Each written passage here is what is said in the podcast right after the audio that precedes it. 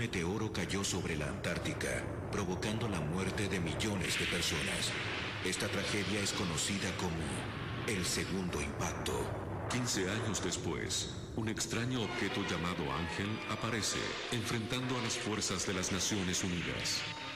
La organización NERV y sus unidades Evangelion parecían ser los únicos capaces de detener el avance del ángel. Por alguna razón, hay quienes saben que vendrán más ángeles a atacar.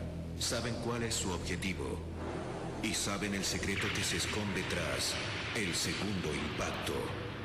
Neon Genesis Evangelion cuenta con un elaborado y complejo desarrollo de su historia. Por ello, esta serie es clasificación R, responsabilidad compartida. Recomendamos a los adultos acompañar a los menores de edad y por supuesto, a disfrutar también de una gran obra de la animación. Ya se acerca. Preparen sus ojos. Activen sus oídos. El momento del estreno ha llegado. Neon Genesis Evangelion comienza en 5, 4, 3, 2,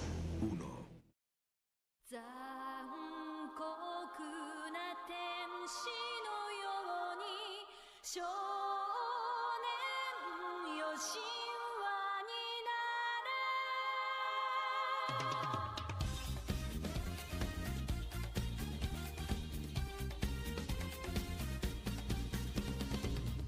青い風が今胸のドアを叩いても私だけをただ見つめて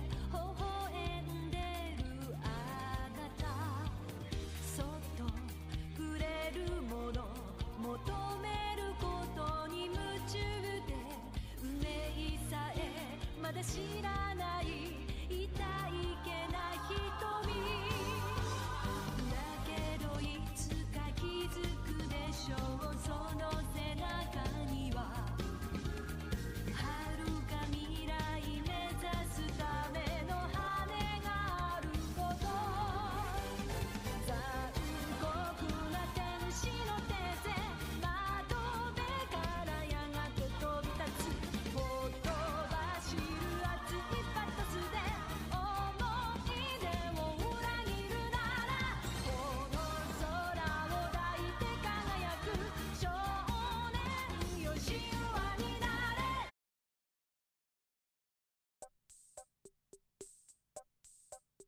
の子犬がいなくなった白い足白い尻尾 Hacia fines de la década de los 80, cuando en Chile comenzaba a instalarse firme el neoliberalismo y algunos avances tecnológicos permitían un incipiente diálogo global, las niñas y adolescentes de la época, la llamada generación X, que más tarde llevaría al suicidio de Kurt Cobain, y la apatía del Chino Ríos como marca de una oscura juventud desencantada y anedónica, vieron pasar por su televisor una serie de monitos, algo distintos.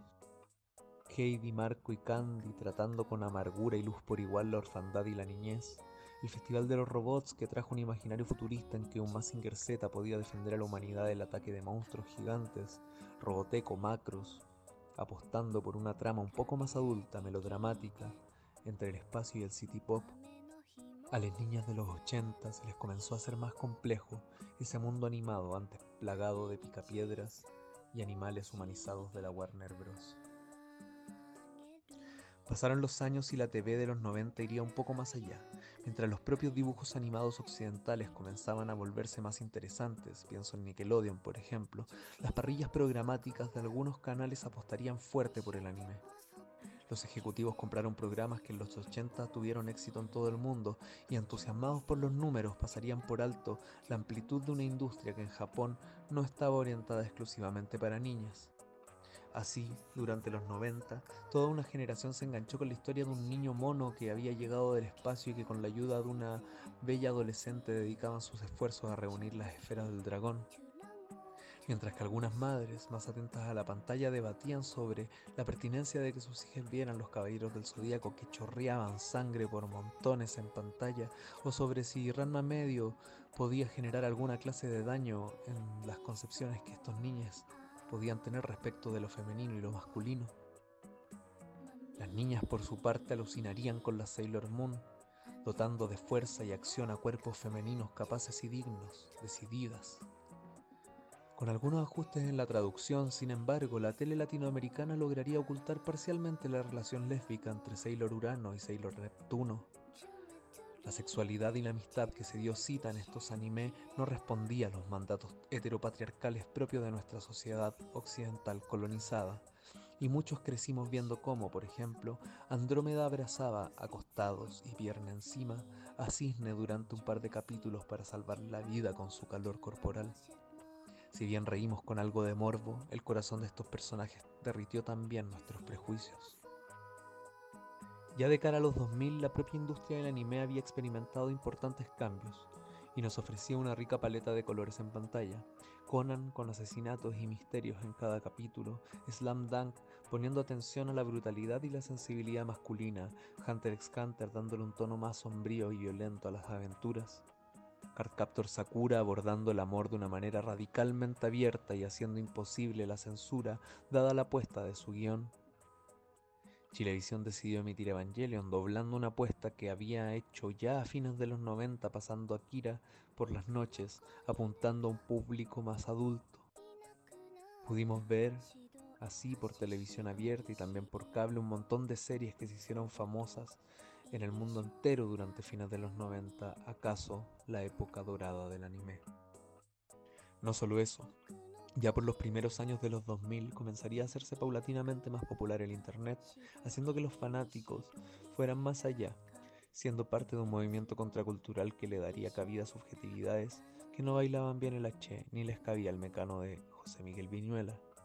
Los otakus se mezclaron entonces con los visual, y estos con los góticos, y estos con los britpop, y así entre punkis, pokémones, eroguro, chares, flightes, emo, y un largo etcétera de subculturas, fueron tomadas las plazas y parques de Santiago y de algunas regiones, el frontis del Eurocentro, los Juegos Diana y otros lugares de la capital, reivindicando la diferencia.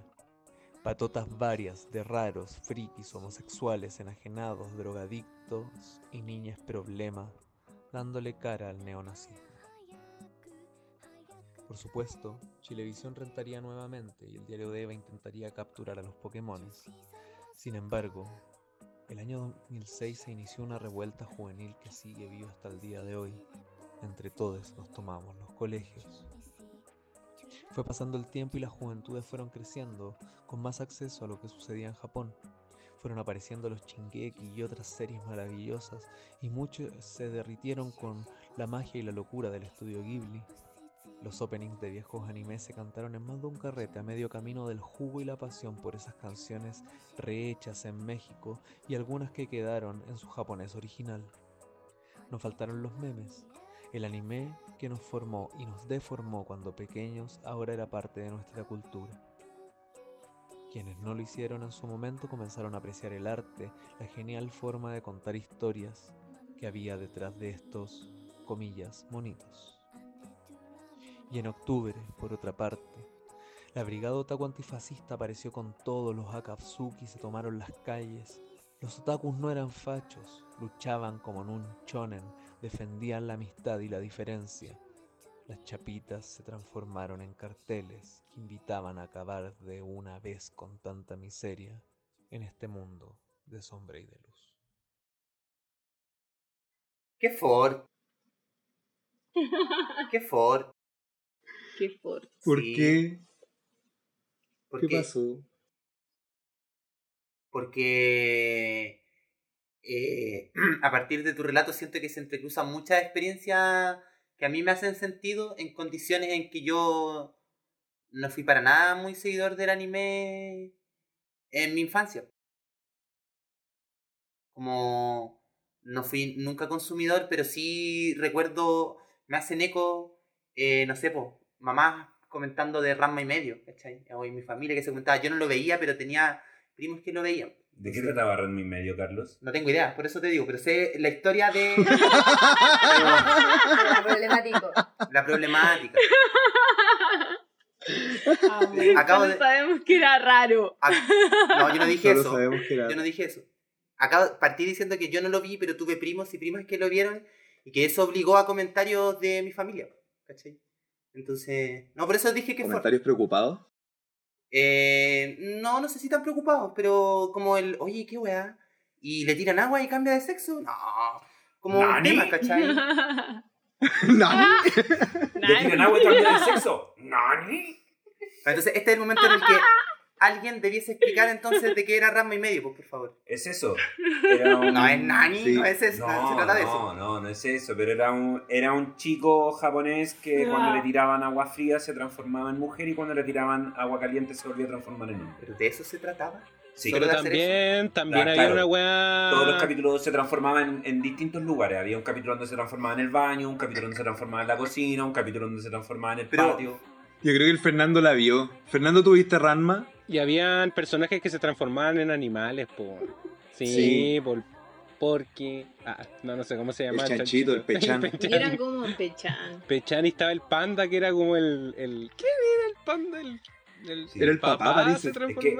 Bueno, e- era Ranma y su papá, que eran dos luchadores de artes marciales. Vi- viajaban por Japón y por China, que llegan a unos pozos milenarios a entrenar.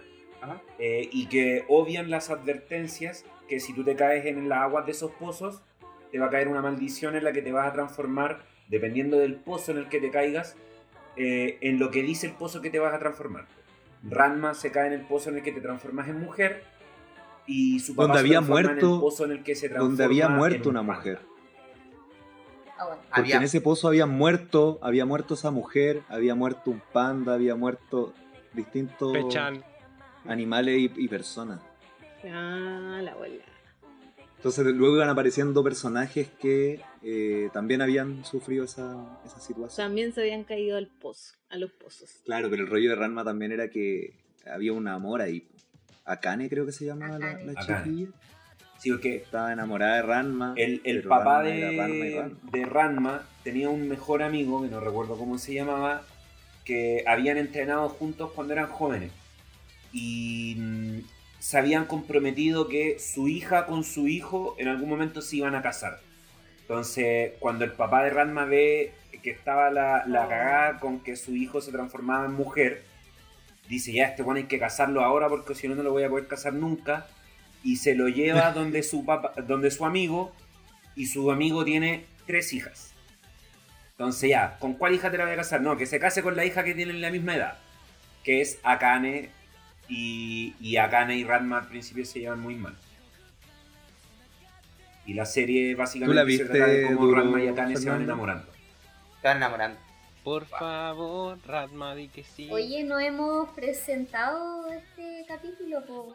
Uf, y no no, hemos saludado el presentado, ¿cómo están, capítulo. Culpa al Sí, que entramos ahí. ¡pah! No, fue. A ver, Carlos, tú dijiste que fue. No, por eso, por, ante la emotividad que me generó Ah. tu escrito, po, no lo dije en términos negativos. Sí, saludemos. Xiomara, Oye, ¿cómo estás? bien, amiguito. Sí, estamos, estamos aquí hoy día el capítulo de los monos chinos, Ujú. capítulo del anime. Y estamos con Capítulo- Fernan, Mono Mono chino, mono japo. estamos con Fernando, Xiomara, Carlos, Luis, Javiera, Fran y quien les habla, Silvio. Listas y dispuestas a hacer asamblea de amigas. ¿Cómo han estado chiquillas? Viendo harto mono chino. Viendo monos chinos. ¿Para qué te va a decir otra cosa? Una, una cosa. Pasó. Uy, dijo la Javi, ¿qué pasó? Eh, yo, en particular, bueno, estamos grabando un domingo, eh, a diferencia de, de los otros eh, capítulos que siempre grabamos los viernes. eh, pero tuve una semana particular con muchas videollamadas y terminé Mm. chata, así, Sí, igual. chatísima. El, el jueves fue el día en que más tuve videollamadas y bueno, nunca me había pasado, no sé si a ustedes les ha pasado, pero como que terminé y no podía enfocar la vista. Oh. Oh, Tenía lo, veía así vidrioso para la cagá. Y recién, como tuve que dejar pasar una hora sin ver ni una pantalla, y ahí recién se me, se me fue pasando.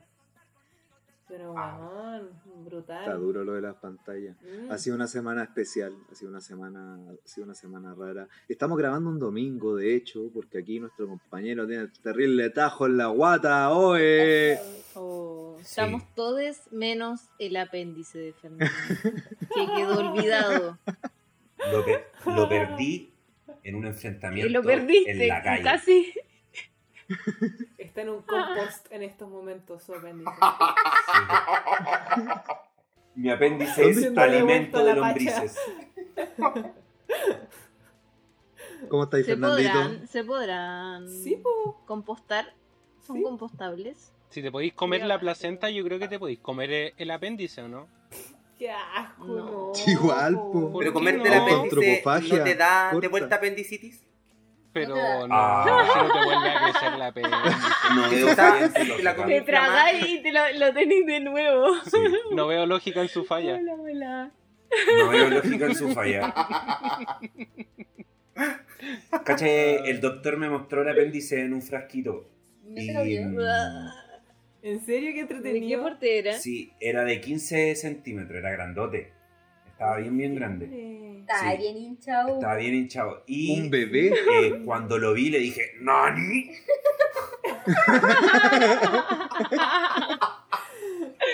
Fernando Chan. Salió lisiado. No se puede reír, Fernandito. No digas Uh. chistes. Fernando no se Voy a puede que reír. reírme así. Ja, ja, ja. Pero te anotaste uno muy bueno. Jo, jo, jo. Sí. No, parece una panita. Lo vi y dijo, oh, es como una panita. Me lo imaginé con cebolla. Ay, qué eso- ya fue asqueroso. Pero todo parece como panita, ¿o no? Todo lo que te sacan de la, de la guata parece panita o chunchule. Oye, tengo, Sí. tengo un pequeño desafío. ¿Alguien puede nombrar algún anime en el que se muestre una operación de apendicitis? Oh, no. A. No, Ah, no sé. no. No, No sé si veía de en eso. algún momento, en algún momento me comentaron que hay un anime de como de mm, urgencias clínicas y weas por el No. Bueno, House. Kun. Yo creo, que, Kun. House yo creo Kun. que House. Grey's Yo creo que puede ser Javi. Yo nunca lo he Grey's. Anatomy.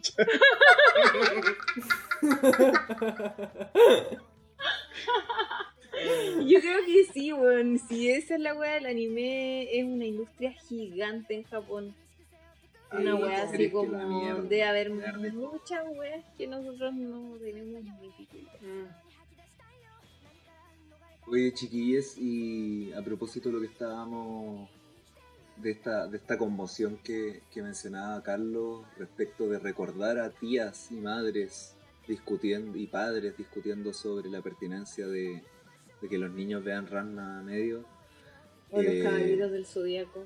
los caballeros del zodiaco. Otros monos más también como por violento, ¿no? ¿Qué más? Dragon Yo Ball. creo que Dragon Ball Dragon Ball también. también. Dragon Ball, Dragon Ball también, porque se pegaban la, se pegaban caleta y Sacar la mierda. capi- tres capítulos, weón, la misma pelea. Y el weón cada vez más para la cagada. pero- Consistía en eh, eso. Dragon Ball es- consiste en eso. po. Pelea, el pelea, pic, pelea. El pick de Dragon Ball sin Dragon Ball Z son los torneos de artes marciales, po, donde básicamente Sí, los po. personajes se juntan a agarrarse con los hocico.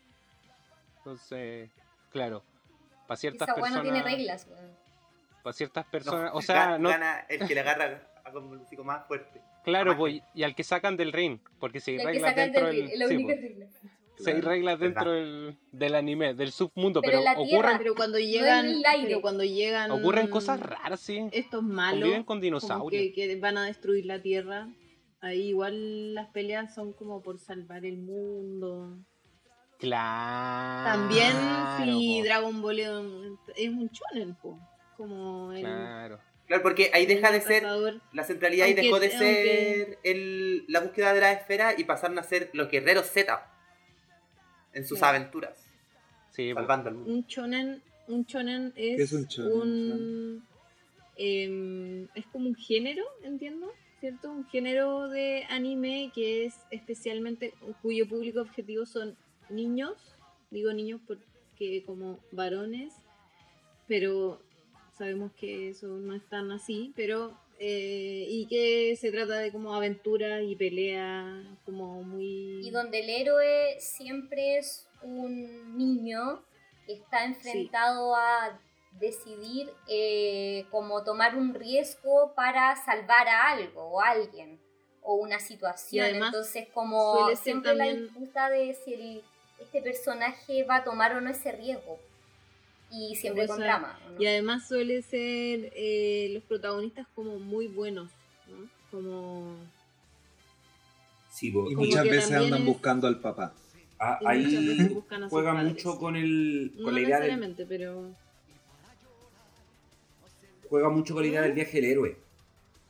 Eh, Claro. de, un personaje cumpliendo una misión eh, que, que se va haciendo más fuerte en el camino. Y yo creo que por eso también a nuestra generación le pega tanto en los 90, porque somos niños, somos niñas. Eh, y tenemos la esperanza de que cuando seamos grandes vamos a ser como Goku. Claro, de ojo, cuando te convertís más poderoso te ponís rubio de ojos verdes. Nada de colonialismo. cuando me pongo más poderoso me y pongo para- con los y ojos rojos. también, como, y mono. Como dijimos antes, me crece Ah. pelo. Eh,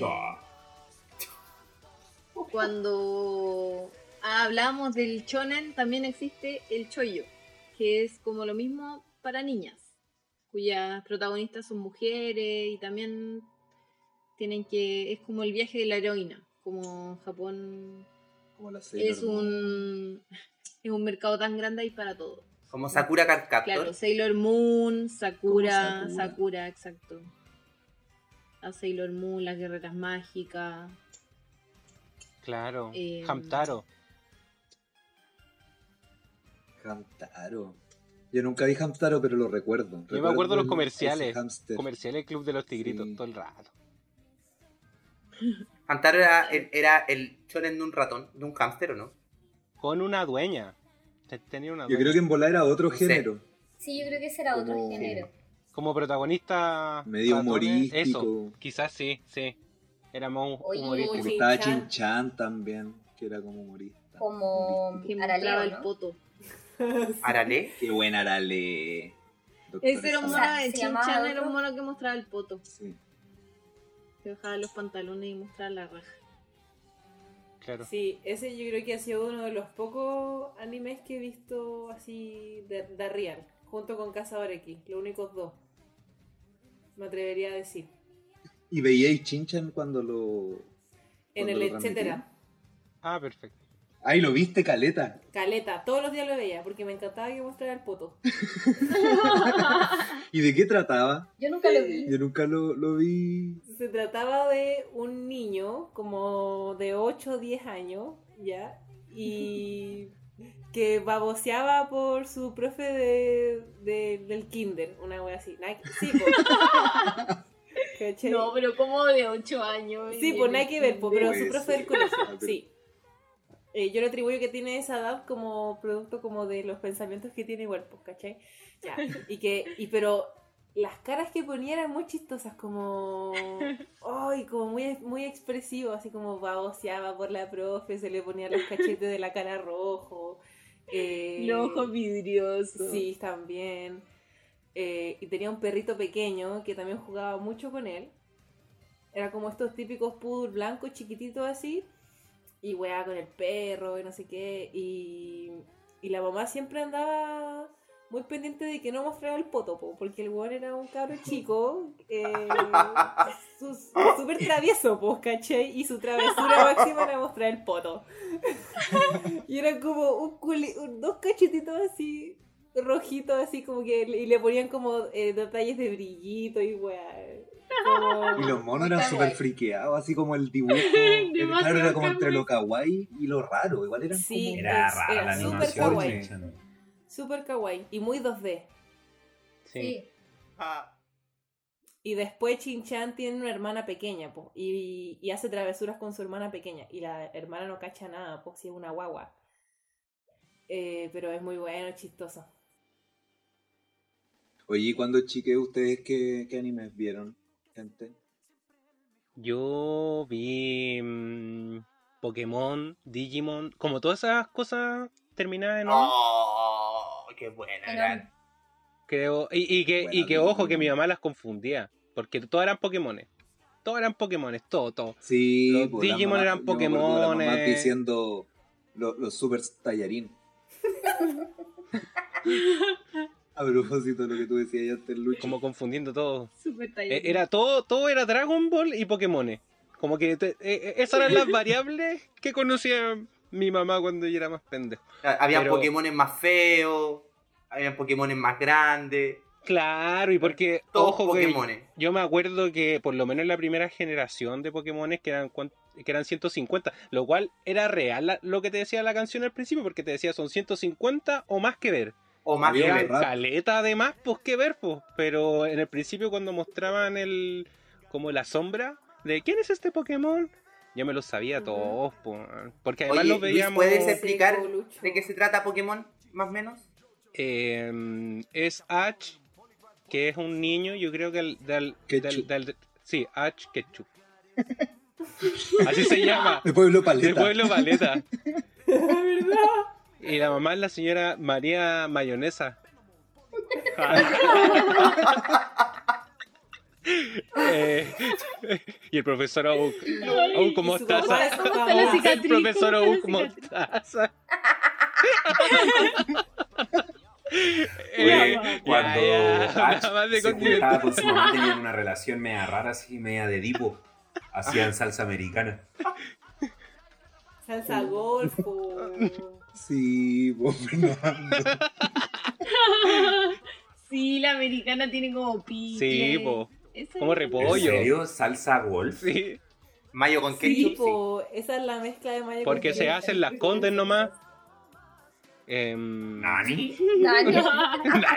Nani. Sí, pues me acuerdo mucho de, eh, bueno, Pokémon, que este, este niño de alrededor de 12 años que crece en Pueblo Paleta, que es un pequeño pueblo. eh, no me sé muy bien el mapa de ese mundo, así que no sé si está al norte, al sur, al este o al oeste. Pero más que nada un niño campesino eh, en ese mundo y que em, se quiere transformar en el mejor maestro Pokémon. Los Pokémon eran como una especie de animales de este submundo, pero con un grado de conciencia, podríamos decir, que tú, que tú podías eh, do- domesticar. Y habían algunos que eran más raros y otros que eran más comunes. Para la gente que jugó en el Pokémon rojo, o el Pokémon verde, el Pokémon amarillo en Game Boy, probablemente se encontraba cada rato con un Ratata. Esos eran eh, po- Pokémones de más bajo rango y te podías encontrar con otros Pokémones que eran más exclusivos como New o Mewtwo que eran Pokémones psíquicos. Ah, y, además los Pokémones eran de cierta como de ciertos elementos o con ciertos poderes. Ese era Pikachu, que era uno de los protagonistas, que probablemente es uno de los ratones más famosos, junto con Mickey Mouse. Eh, Es es como Le decían rata. Era como- es como una especie de rata. Es, un roedor, sí, es un roedor. Un roedor. Yo pensé que era como un conejo. Algo así, por la oreja. Raichu. Ratata. Quizás Raichu es más. Pero sí, sí, también O podríamos. sea los ratones evolucionan la en categoría de los Sí, roedores, sí, es, es- es un roedor. Pero no, los conejos son distintos a los roedores, ¿o no? Los conejos igual son roedores. Sí, son roedores. Un roedor eléctrico. Ese es como el roedor. Pero claro, pero Pikachu en el fondo era un Pokémon. Real. Por tanto, no era un roedor porque no era una. Claro, claro. Y ahí cada uno estaba, qué sé yo, también estaban los Diglett, el Togepi, eh, estaban eh, po- Pokémones legendarios de- dentro de este submundo que es de animales, básicamente. Y Ash empieza a recorrer los distintos pueblos donde llega a gimnasios y en esos gimnasios están los entrenadores que son más bacanes de este submundo eh, pokémonístico. Claro, y decir igual que Pokémon eh, aún, claro, fue un anime súper súper popular, pero venía del, del juego de video, tal como tú mencionabas ahí, Lucho. Como que ahí también Nintendo fue una empresa, porque yo creo que toda esta wea tiene que ver con la también con, con la expansión del mercado. Mm. Eh, Nintendo igual nos, pe- nos globalización. pegó cuando chicos de alguna forma u otra. Y Pokémon fue un anime de un, de un juego de video. Claro, lo, lo que se hizo ultra popular. Lo mismo que quisieron hacer con la, el juego de cartas de Yu-Gi-Oh! y lanzaron una serie como para promocionar el juego de cartas que no pegó. Para nada. La serie de Yu-Gi-Oh! No, el juego, el jue- no, el juego de cartas. El juego de cartas. Ah, acá en Chile. Ah. Sí, Mm. sí, po, acá. po. El juego de cartas no igual pegó. es, es loca, Evangelion, igual es ¿no? loca esa weá de, Porque de- teníamos de cómo... de- Carta de Pokémon. Teníamos cartas Pokémon, era mucho Igual más que teníamos mito y leyenda. Acá en Chile, en Ah, los- sí. en los colegios pegó mito y leyenda. Y en el peor de los casos teníamos la escoba, la brisca, el truco. Allá, Y había Magic igual. En Curicó Jugamos eso. Aquí no. allá en Curicó jugábamos la brisca. No. Oye, quería, quería En comentar... Curicó jugamos No. todos. Pero ven en el campo. Tomando los mates. Envidio, real envidio. Basta, yo estoy estoy súper en contra. Quiero dejar en claro que siempre me parece una falta de respeto que la Fran me hueve por curicano, weón.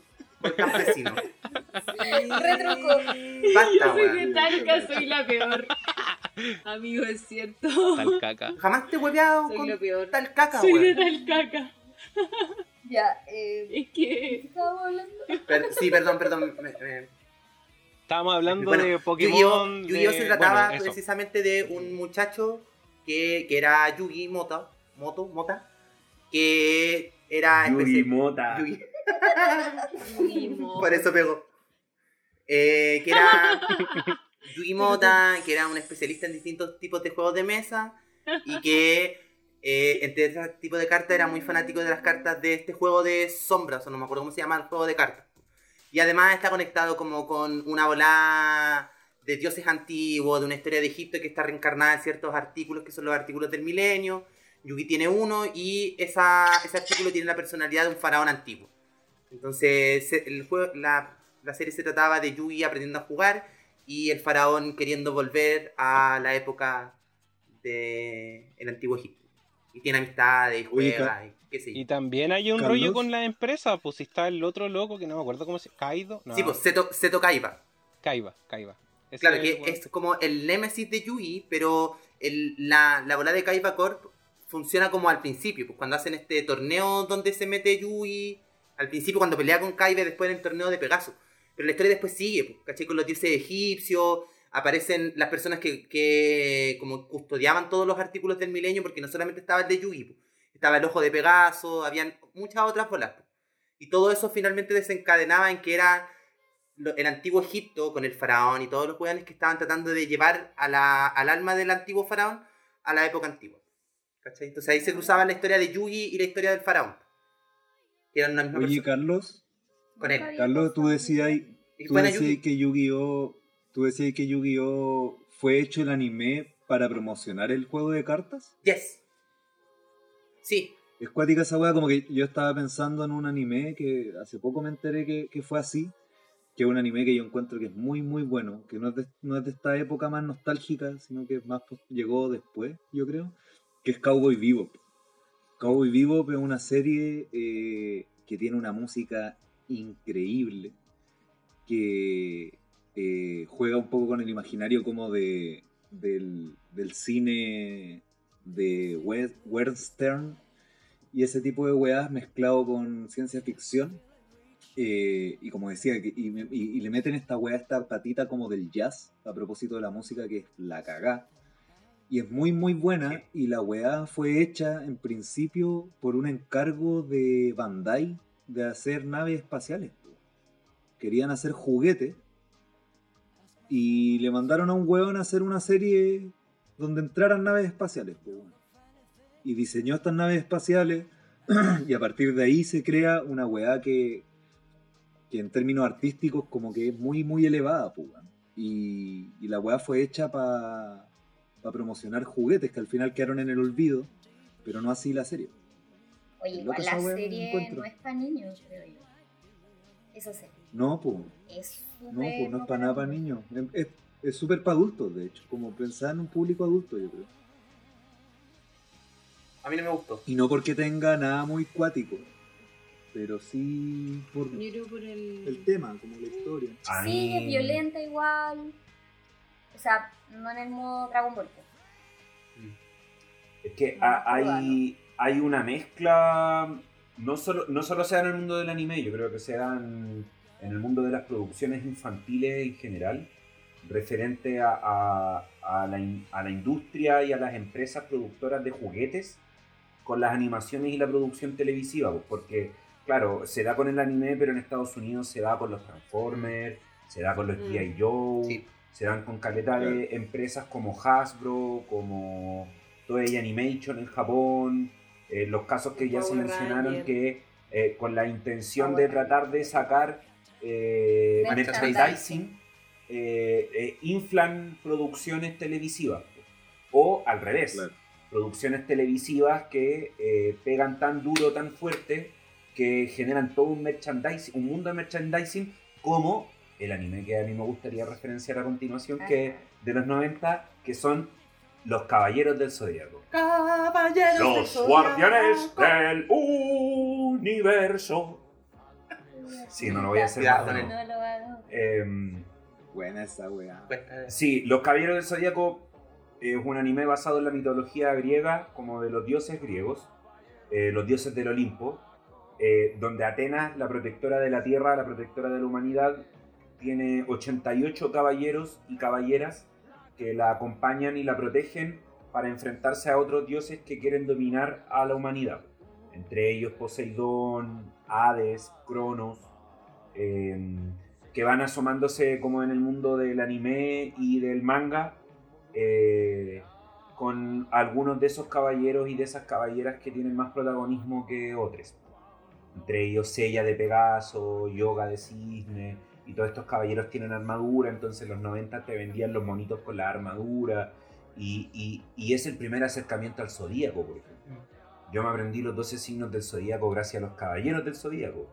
Ah, ¿Puede explicar igual quizá un poco la fama de Pedro Engel en algún momento en los matinales?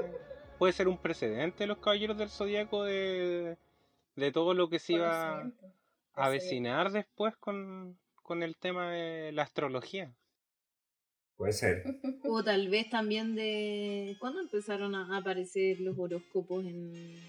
Como en el 2000. ¿Dónde? ¿En los diarios? Los horóscopos. No, como en No, los... los El horóscopos. diario, Ah, en... Ah, los Yo me a los sí. matinales.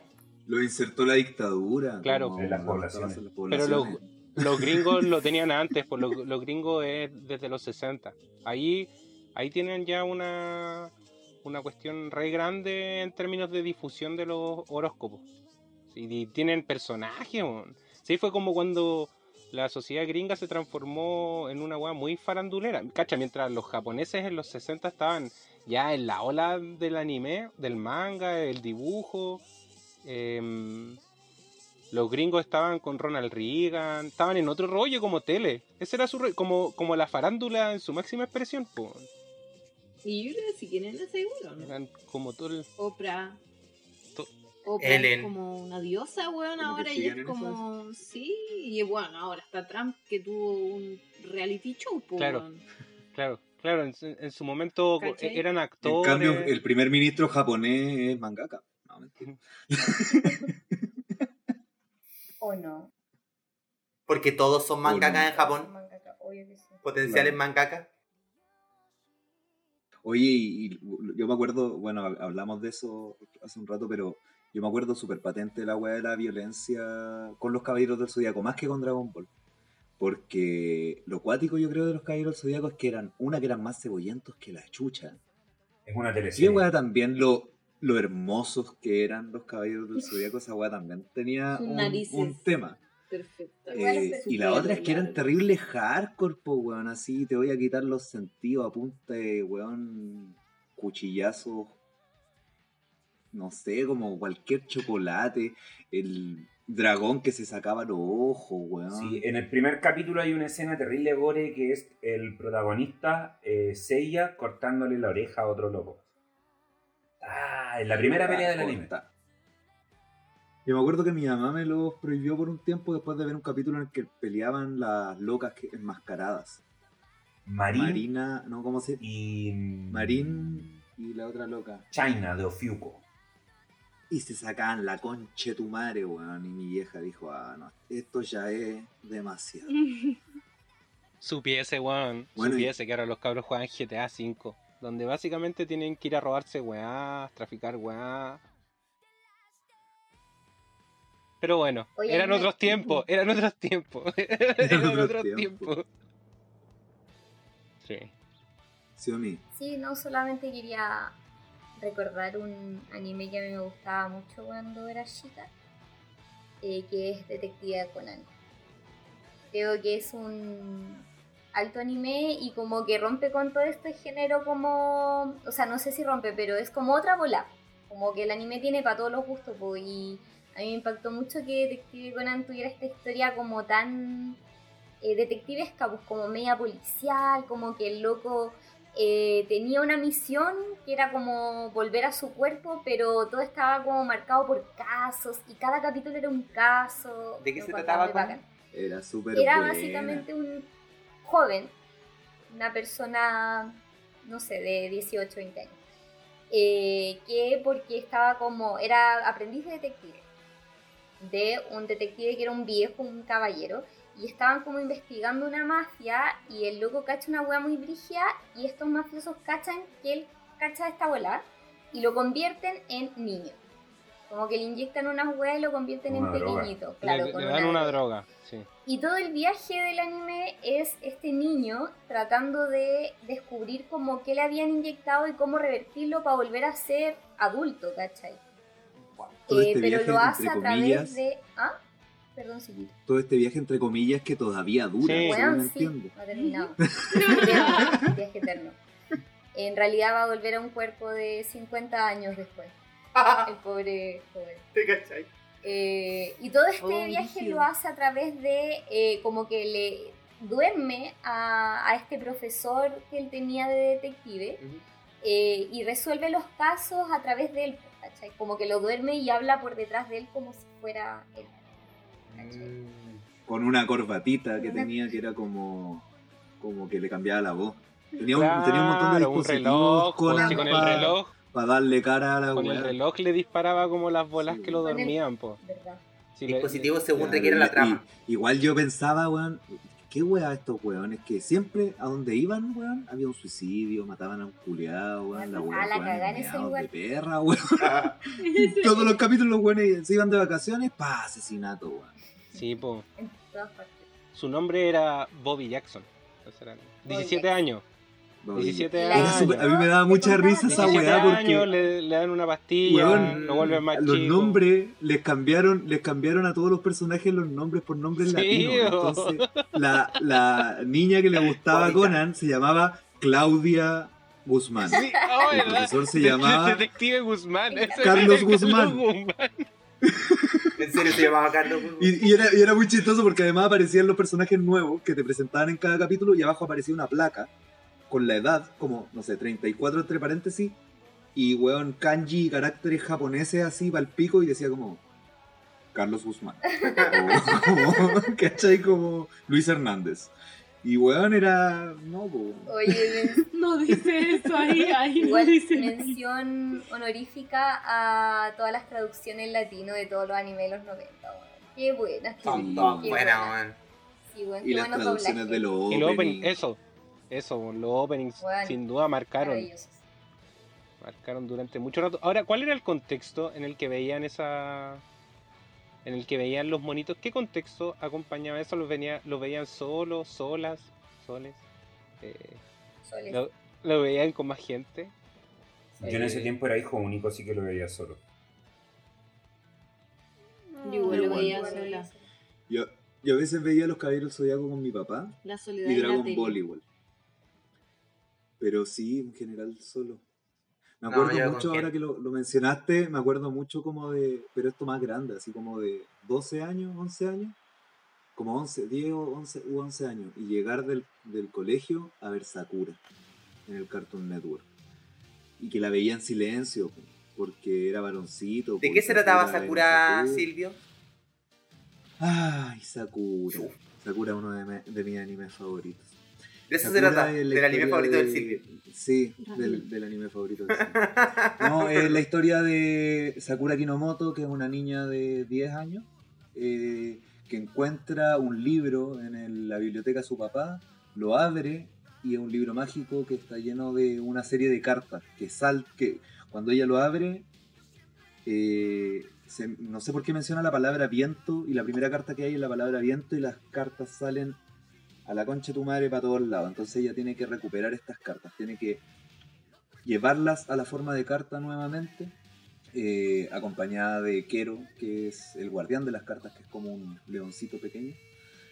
Exacto. Eh, y lo bacán de la serie es que, bueno, es muy mágica, es muy bella eh, y tiene un tratamiento en torno al amor y a las relaciones humanas que es precioso. Y que a mí por lo menos como que me abrió caleta la cabeza de chico respecto de... No sé, como que no me parecía raro que el hermano de Sakura y Yukito, que era el vecino, fueran pareja. po. O que Tomoyo, que era la mejor amiga de Sakura, estuviera evidentemente enamorada de Sakura. Eh, entonces era una serie que te mostraba como el amor desde la amistad al amor como romántico, en distintos como matices entre personajes, incluso también relaciones, por ejemplo, entre Sakura y las cartas, ¿cachai? Como la weá se ampliaba eh, a todas sus dimensiones. Eh, y era muy, es muy bonita. Muy bonita. Hoy estamos, llevamos mucho rato hablando, pues cabrón. Vamos a canción. Vámonos, por- vámonos un temita y volvemos. Continuamos. Oye, ¿sale un opening ahora o no? Sale opening. El opening latino de. Sakura. Yo te esperaré Dale. y no te dejaré porque te amo, te amo, te amo, mi amor. mi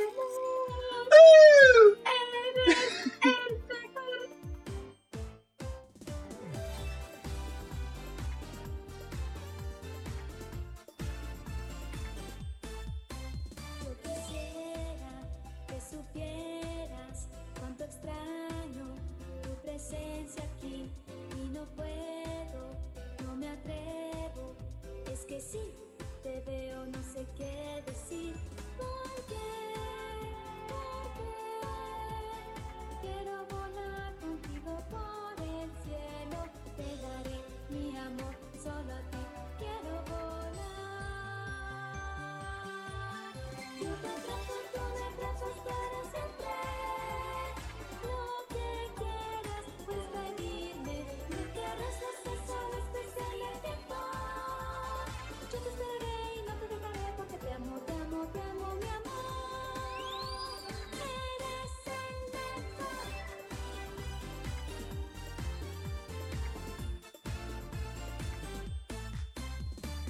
Yo no tengo diferenciado los 90 de los 2000 en el anime.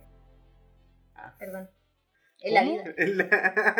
Ah, yo, por eso, yo, yo en parte por eso Yo creo que en la leer vida el texto, rato. porque en los 90 como que es fuerte Dragon Ball, eh, Caballero del Zodiaco, eh, Sailor Moon y weá, y después aparece eh, Cazador X, Sakura, eh, Evangelion, eh, Pokémon, de alguna, o sea, Pokémon como más en el 2000, más pegadito al 2000. Como que ahí también hay un, una, ¿cachai? Aparecen los Digimon, aparece Yu-Gi-Oh!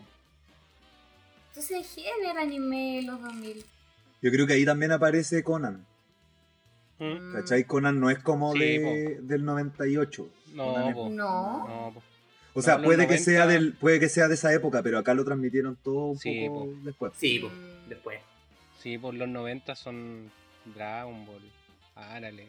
Eh, de pronto también Akira, yo creo. Y Weón, cierta- Akira, yo no sé si ustedes tienen ese recuerdo, pero yo me acuerdo que vieron más de una vez Akira en la tele. Yo Sí, me vos acuerdo lo haber vieron. estado sapeando así porque lo daban tipo jueves a las 11 de la noche. Y estar sapeando que mi- y como que mi papá me decía que no, que no era para niños y yo quería verlo. No, me no. acuerdo me así acuerdo. como de estar como... Akira. No, yo la vi vieja. Vieja. Ah, calmado que. Puta la sabí, weón. Yo la vi el día de mi jubilación. Ella. Bueno, eso y a propósito, a propósito de vejez, a propósito de vejez, porque yo creo que ya empezamos con esta weá.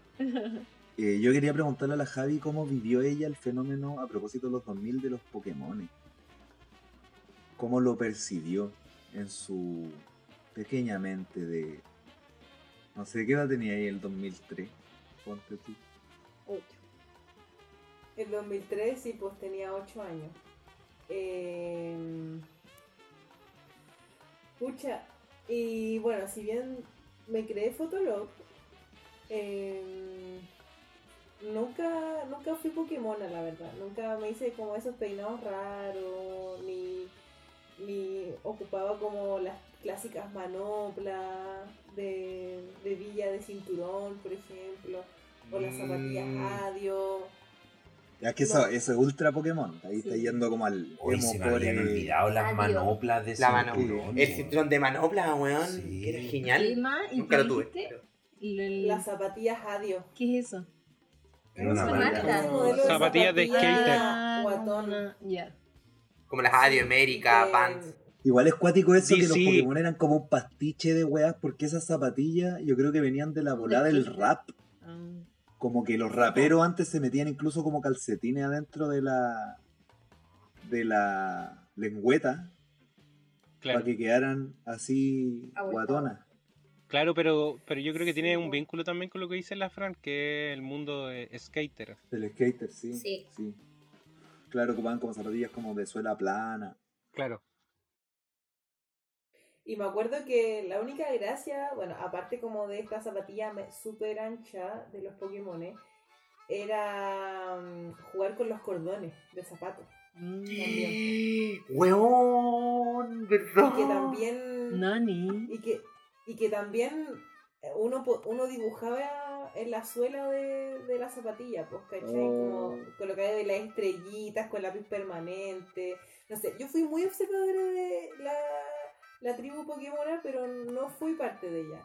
O sea, sí, me, me encantaba el reggaetón, pues, ¿cachai? Hasta el día de hoy. Eh, pero yo era como...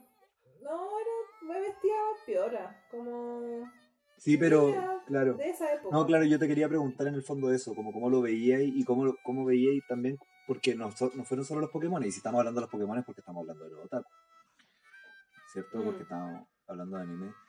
Eh, porque pienso que, no sé, como que ahí se dio una mezcolanza de weá, como que la juventud de, ese, de esa época, a diferencia de, yo creo, de, de- de una juventud anterior, como más noventera, eh, generó otra, otra, no sé, otra relación como con las modas. Como, y, y que eran como, y, y yo pienso que son como contraculturas porque eran como contra moda. Como que de alguna manera trataban de romper con lo que eh, la tele te, te proponía. Claro, después la tele se lo come de vuelta. Pero Claro. yo creo, no sé, ahí están los punk y los hardcore. O sea, esta guay los Pokémon emo también viene de los hardcore. eh, Mm. y de toda una volada como de matices y colores. Bueno, y de los otaku, de ahí después salió la weá del visual y bueno, así. Un montón de. Pero de yo creo weá. que esa, esa volada, como el, lo que podríamos llamar un poco la cultura otaku que crece en los 2000, más allá de ser como una respuesta a una cultura hegemónica, viene a ser la primera expresión cultural que tiene una masividad tal que logra imponerse como una generalidad. Siento yo, ante juventudes anteriores, por ejemplo, que no tenían ese grado de identificación con algún tipo de la cultura. Los 90, po. ¿Cachai? Weas dispersas, po. gente que le gustaba el basile y las fiestas y el símbolo. Gente que estaba viendo otro tipo de weas, ¿cachai? Series de acción, qué sé yo. Y el mundo como otaku de los 2000 viene a ser el primero que logra abarcar a una capa general de gente. ¿Cachai? Como que se instala como cultura hegemónica. Por lo que decís tú sobre todo, pues por cómo la tele se, fi- se- finalmente se fue apoderando de como este mundo no otaku, pues, sino que sus derivados como culturales, pues la vestimenta, ciertos lugares de encuentro, qué sé yo. Pero como que el mundo otaku viene a ser la primera cultura como aceptada socialmente por este grupo etario joven, versus otras que no. Claro. No sé, Pero que se gesta, o sea, mi impresión es que se gesta desde mucho antes. No es, o sea, los, el- el- en los 2000 emerge como hacia la superficie de la sociedad o hacia el espacio público, pero desde antes que está eh, el movimiento otaku, podríamos decir entre todas las comillas posibles, eh, ocurriendo en Chile. En los 90 hay un precedente en Maldita Sea. em, hay también un Pero- precedente lo- ya. los videoclubs. En los videoclubs, videoclubs, habían películas ¿no? de anime. En el Pero lo- 2003, no, ojo. eh, en el, en el Perdón. 2004 hay una hay una otakutón. Los locos organizan como a 4.000 personas para juntar plata para la Teletón y juntan así como, qué sé yo, 3 millones y medio, una wea así. O sea, ya había una ya había una fracción de gente organizar los 2000 como bajo el alero de los otakus. po. Esa es mi impresión, ¿no? Sí, yo iba a decir que es, de más que en los 90 existía como esta, este otakuismo, pero era más adulto, creo yo. Porque, no sé, pues todos vimos anime cuando éramos pendejos, pero yo no me sentía otaku. De hecho, para mí eran los monos chinos. Yo descubrí que veía anime cuando era más grande y descubrí lo que era el anime, ¿cachai? Pero cuando era chico no, pues veía mono en la tele, chao. Todos eran monos. ¿Cachai? Y todos eran monos. Eh, pero claro, yo creo que los 2000 es cuando explota como eh, lo otaku entre los más jóvenes tiene caleta que ver con este fenómeno como de las tribus urbanas, ¿cachai? Como que los 2000 es un momento donde todo el mundo se quiere identificar con algo, pero que sea distinto a como lo más hegemónico, y que tú ojalá seas lo más distinto que el resto, ¿cachai? Entonces, de ahí yo creo que se deriva también, no son solo los otakus, po, como que hay un millón de otras más también. Sí, po, y dentro de las tribus urbanas cuicas, de hecho, habían eh, subtribus urbanas como las las pelolais, las ondulais, Mm. las huachulerulais, ¿cachai? ¿Verdad que habían tribus urbanas Eh, cuicas, No lo había Sí, pensado. po. Oye, Sí, porque Yo creo que igual marca caleta la configuración de, lo- de las tribus urbanas y de los otakus, eh, los espacios físicos que ocupan de reunión. po. Porque mm, ya mm, nombrabais de repente las pelolais, la- las tribus urbanas que son más cuicos que sus lugares de reunión son los malls. Es ir a pasear al mall, es ir a vitrinear. Cuando habláis de los Pokémon, eh, era las discos o la plaza para ponerse a chupar porque los Pokémon eran más curados que. y los, sí, curado, eran más curados que la chucha. Pero los otaku es raro, porque los otakus tienen espacios de reunión que van mutando con el paso de los años. En los 90 fueron los videoclubs.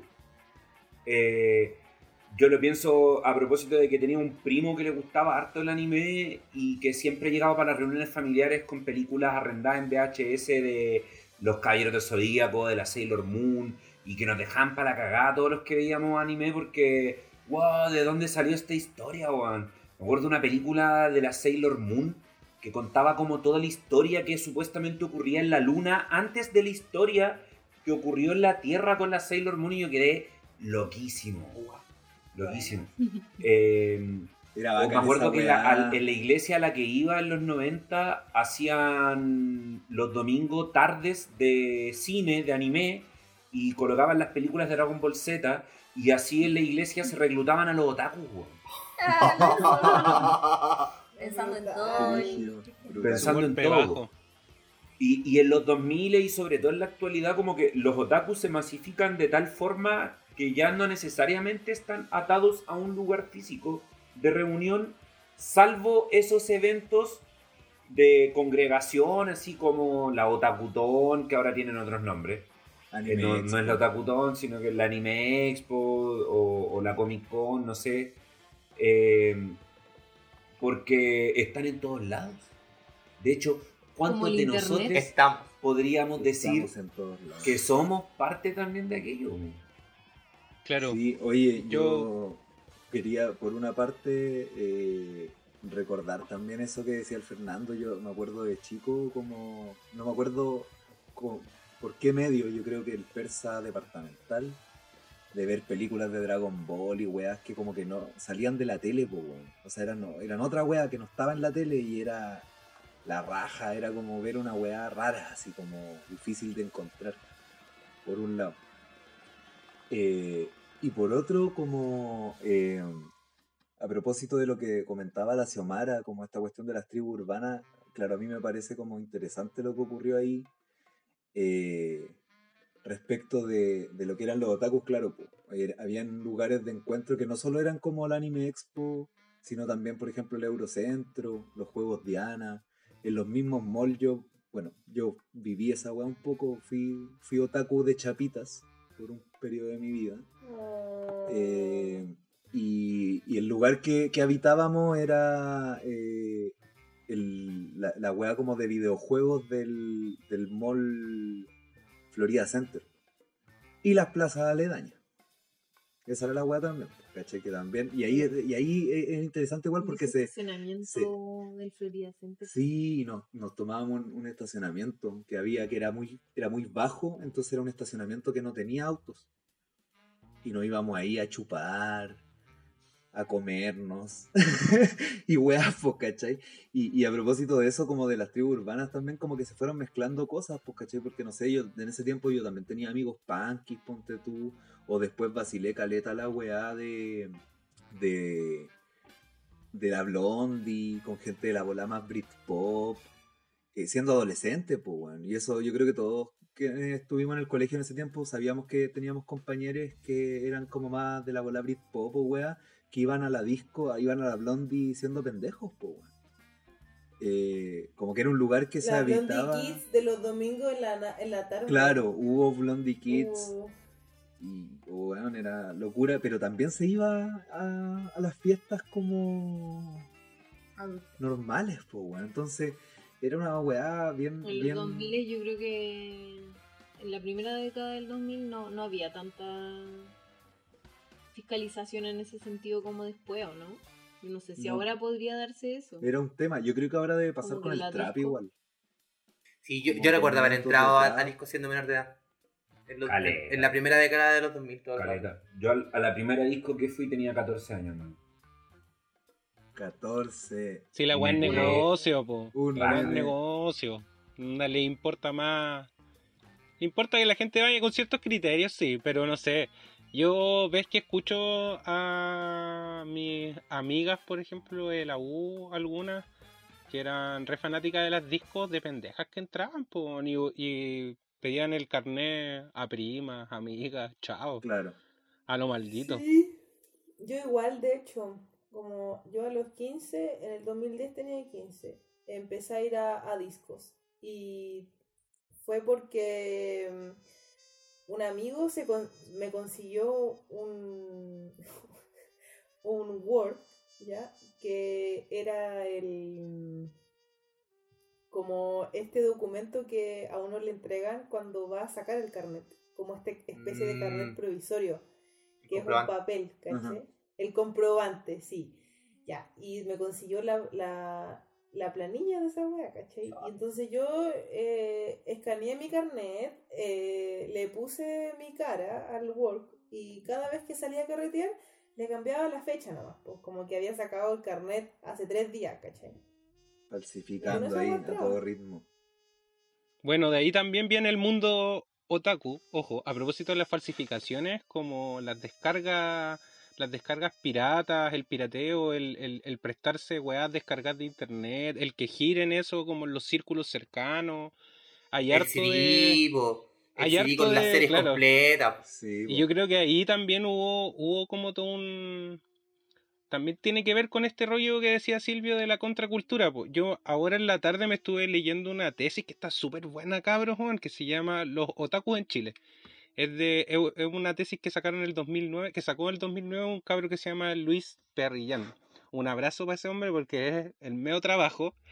eh, y describe más o menos cómo es la, la, llegada del mundo otaku acá, po, ca- ¿cachai? Eh, ¿Cuáles son los círculos que, que se frecuentan y desde dónde se construye la identidad y la cultura, entre todas las comillas que le podemos poner, de, del otaku?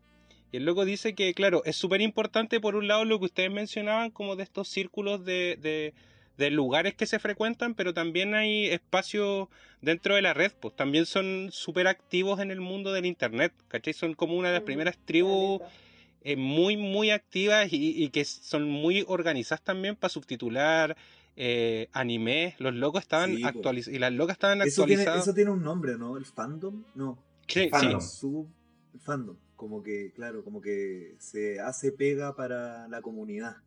Mm. Claro, po, y, es- y más importante que la cresta. Y también hay una evaluación dentro del mismo dentro del mismo círculo que tiene que ver con la erudición, que, eh, con- como dentro de, de la clasificación de Occidente, o, o e, en, en realidad desde donde viene, que es de Oriente, tiene que ver con, con un otaku, no tiene el- como la misma acepción que tiene en Occidente, o cómo llega acá, po. que básicamente alguien muy fanático de Star Wars en Japón puede ser un, un otaku, Un otaku, claro. que es Y distinto. es como despectivo, ¿no? Claro, es como un tú despectivo. Un fanático muy ahueonado. Claro, algo. claro, sí, sí. es- e- Esa es como la descripción perfecta. Es como un fanático ahueonado. Acá llega con otro, con otro bolón, connotación. en términos sociales, ¿cachai? Como que te gustan las películas y la música también, ah, porque también está la J-Music que, que, está, que acompaña de pronto como toda la efervescencia cultural que causa Japón en ese momento. Eh, eh, con la proliferación de internet se hace mucho más, mucho más intensa como las interacciones de, de la comunidad y mencionan también muchos de los que participan en estos círculos que se llamaban a través como de sus nick. Eh, o sea, e- era tanto como la- la- el protagonismo de internet que a través de sus nick se llamaban entre ellos, pues, ¿cachai? No, no ocupaban el, el, como su nombre real, pues. Brígido, así... Había también una cultura que se proyectaba junto con la modernidad, pues. Voy a confesar algo. Creo que el otro día hablábamos, en algún momento hablamos de los nombres y yo comentaba que para mí fue muy raro entrar a la media y que me dijeran Silvio porque antes era el Valderrama en el colegio. Pero no solo era el Valderrama, también era el Camuy para mi amigo. A propósito de lo que decía el Luis. Otaku. Otaku. El Camuy. Y, y sí, weón. ¿Cómo y, llegó ahí? Y por eso me costó reencontrarme con el Silvio, porque estuve, weón, tres años de mi vida que en el colegio me decían Valderrama y que mis amigos me decían Camuy. Po. Eh, fue loco eso. Y en esa línea, desde la experiencia también quisiera con- contradecir la tesis que planteaba Carlos Tapia hace un rato. Eh, yo no creo que el otakuismo haya sido hegemónico, ni cagando. Eh, creo que, claro, a pesar de que muchos veíamos anime y esa tensión me parece interesante, que mucha gente que no era otaku en ese momento igual vio anime. po. Eh, también hubo una hueá generacional que es lo que se mezcla un poco con lo que va a ocurrir después, que es lo que decía Fernandito, de que todos aquí hemos consumido anime y nos gusta la weá, eh, pero en ese momento era, era marginal, pues weón. Y era, era bulleado en el colegio. Sí, pero lo, hegemónico yo creo que no tiene que ver con el, el nivel de, de gente que se considere adepta a una tendencia. Creo que tiene que ver más con la aceptación en términos sociales de la misma. ¿Cachai? Ya sea que o es parte de una bola etaria, es parte de un proceso, es lo que por toda la, toda la juventud pasa por ahí, ¿cachai? Porque se considera finalmente válida la postura pues, de decir, ¿sabes que yo soy fanático, fanática de esta, este tipo de arte? O en ese momento Sí, de pero- ese tipo de yo- serie. yo- pero yo no Pero sé si era deja- tan válido, ¿cachai? Eso es lo que te quiero decir. Es que... No, no no, era visto como una pero es que espérate, válida, era raro para Silvio, todo el mundo, weón. Pero, Silvio, lo que pasa es que lo hegemónico tiene que ser siempre en contraste con un otro o una, otra tendencia. Piensa cuáles eran las otras tendencias que existían en esa época, o contraculturas que existían en esa época, ¿cachai? Porque tienes, primero, la super subcultura, como estos weones del mundo neonazi, el mundo punky, que son weas que están alejadas del intento como de la necesidad de validación. Del el resto de. Puta, el resto es muy et- etéreo, pues, pero los otakus en desmedro de los Pokémones, los Visual, los etcétera, el largo etcétera, no eran mal vistos. Era parte del proceso común que estaban teniendo los adolescentes en esa época, en los 2000, que era ver anime. ¿Cachai? A, eso voy con que era hegemónico, po, a que el resto de las tribus urbanas no estaban muy bien vistas. Porque era una weá desconocida, po. El que la juventud se estuviese juntando los sábados de la tarde a comerse, a poncear en una disco, ¿cachai? O que estuviesen andando en skate, o que, no sé. A eso, a eso voy, po. por sí misma, dale, demás, pues siempre va a tener resquemores, pero en, en contraposición al resto de las culturas, de las tribus urbanas, creo que no era la, la mal vista. Ah, como. Ser otaku. Claro, como dentro del mundo de las tribus urbanas era. Igual yo Es creo que en eso la se- en la más eso se enmarca, Pero. Si era Era mal vista, la- era mal la menos seria, po. Estaba Pero dentro por- de las mal vistas. Por las otras, po. Otaku. Otaku. Pero es que Otaku. eran mal lo vistas, eran mal vistas por las otras tribus urbanas, po. Los Pokémon, las Pokémonas le tenían mal a- al mundo otaku, ¿cachai? Y por la sociedad, Pero- po, weón. Sí, pues por el, y, y- y por todo lo que había ocurrido antes, si los japoneses tu- tuvieron sus par de casos con connotaciones sexuales brígidos, po, vinculados al mundo o como a la clasificación del, del otakuismo eh, japonés. po. Entonces también hubo una, un, un revuelo en términos so- sociales, pues que no necesariamente representa en cómo llegó a capo, pero que sí tiene un- un- una connotación negativa. Pues. No, pero sí, por eso. y, además venía, y además venía, y además venía acá con el estamos rollo, a propósito de lo que hablábamos antes de la violencia y la weá, yo me acuerdo, por ejemplo, Pokémon y las noticias del tipo, Pokémon te da epilepsia, en Japón un niño electrocutó a otro niño creyéndose Pikachu. Sí, po. Y esa weá, para el mundo adulto, por ejemplo, era como, y la weá rara, po, weón. Sí, pero Pokémon no era otaku. Pero es que yo quiero apuntar allá. Como que el, el tema no es como lo hegemónico, porque yo creo que ninguna de las cosas de las que estamos hablando jamás pudo haber sido hegemónica, pues, ¿cachai? No, po. No, Hoy día lo es. Ah. el- ¿Ah? Hoy día lo es. Ah. Pero porque está mezclado con todo, po. Sí, todos Es son que- un poco taco, un poco rasta.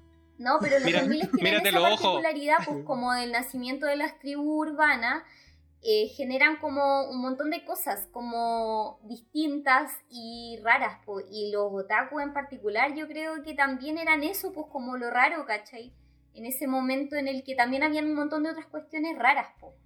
Entonces, no, pues no podemos hablar de hegemonía para nada, porque al final era como lo marginal y así como también quizás lo más hegemónico en ese momento por la cantidad de, de gente que, que era, eran los Pokémon a lo mejor. A lo mejor, pero ni siquiera. que- yo y que claro, y que yo creo que no como era- parte de una marginalidad juvenil que trataba de identificarse con alguna cuestión. Ellos eran un gran Eh, ejército, los Pokémon. Eran un gran ejército. Sí, Oye, pero, pero eso yo creo que no podemos hablar de homogeneidad. O sea, eh, No sé hegemonía. si el Carlos se refería a eso, pero tal vez como de hegemonía se refería a que en el fondo lo daban en la tele los monos chinos, ¿cachai? Pero claro, y estaban presentes, yo creo, forman parte de, de muchas infancias, ¿cachai? Como independiente de si ahora o en ese momento o en los 2000 te consideraste un ot- otaku, ¿cachai? Como que está, yo creo, en... Estuvo en la tele, entonces, por lo tanto, llegó a mucha gente, yo creo, muchos niños y niñas.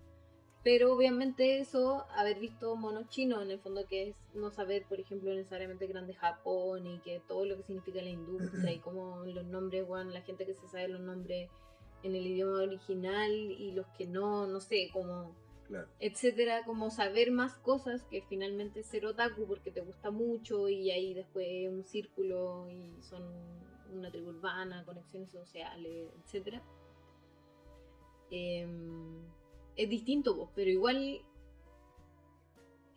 todos vimos, yo no era otaku, no sé, todos, todos vimos monos chinos, después a mí como que, no sé, los 2000 no vi tanto, no me gustaban tanto, pero ahora me gustan caleta, po, ¿cachai? Pero porque se ven con otros ojos, no sé. Sí, oye, yo eh, creo que me gusta, o sea, que yo me parece que en esa línea, por ejemplo, la tele también trató de, o, o incluso supo administrar muy bien esta po. Eh, al principio del capítulo veíamos este clip de, de cómo presentaron Evangelion en Chilevisión. Eh, y ahí, por ejemplo, yo creo que hay una apuesta por juntar un poco este mundo de los monos chinos con el mundo de los otaku. Eh, mostrando una serie que es sumamente rara, ¿cachai? Y, que no es, no, es, no es en el fondo, no tiene esta lógica de aventuras. eh, o, eh, bueno, eso es lo lindo de Evangelion, que tiene esta lógica de aventuras, pero después la rompe. eh, que, a la que estábamos acostumbrados viendo Dragon Ball o ese tipo de, series. Eh, y en ese sentido me gustaría como aventurar un poco una, una hipótesis, porque me pregunto, en el fondo, cómo la tele también fue parte de esto que estamos viviendo hoy día, que es como una, una explosión más transversal de, del anime. po. Cómo ese juntar los monos chinos con el mundo de los otaku y que después los buenos se tratan de comer también las tribus urbanas con el diario de Eva. Eh, y, y brígido, así como que la, se lo, lo- chupan.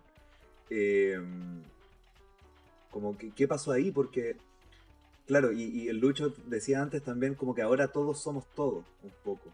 Como, eh, como que a todos nos gusta, por ejemplo, gente que no le gustaba el anime cuando, cuando chica, ahora le gusta, como el caso de la Fran. Gente que no le gustaba el reggaetón cuando chico, mi caso, que ahora le gusta.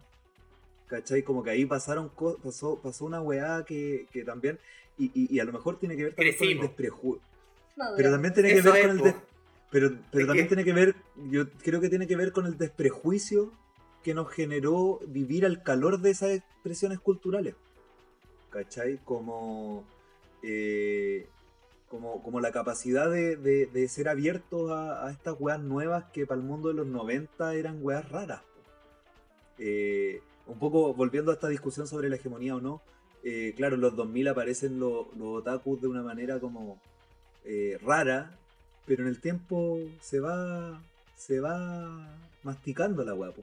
Y en esa línea también me parece como interesante pensar en qué qué es lo que ha pasado ahora. po. También, por ejemplo, hace poco tiempo yo me acuerdo, se hablaba, yo me acuerdo, por ejemplo, de durante mucho tiempo no, no me hubiese atrevido a decir, por ejemplo, lo que dije de que me decían Kamui, eh, porque era mal visto ser otaku, y por ejemplo, una de las razones era que nosotros teníamos todo en el imaginario que los otaku eran como unos incels neofascistas, encerrados en sus casas, y, se asumía que los otaku eran fachos.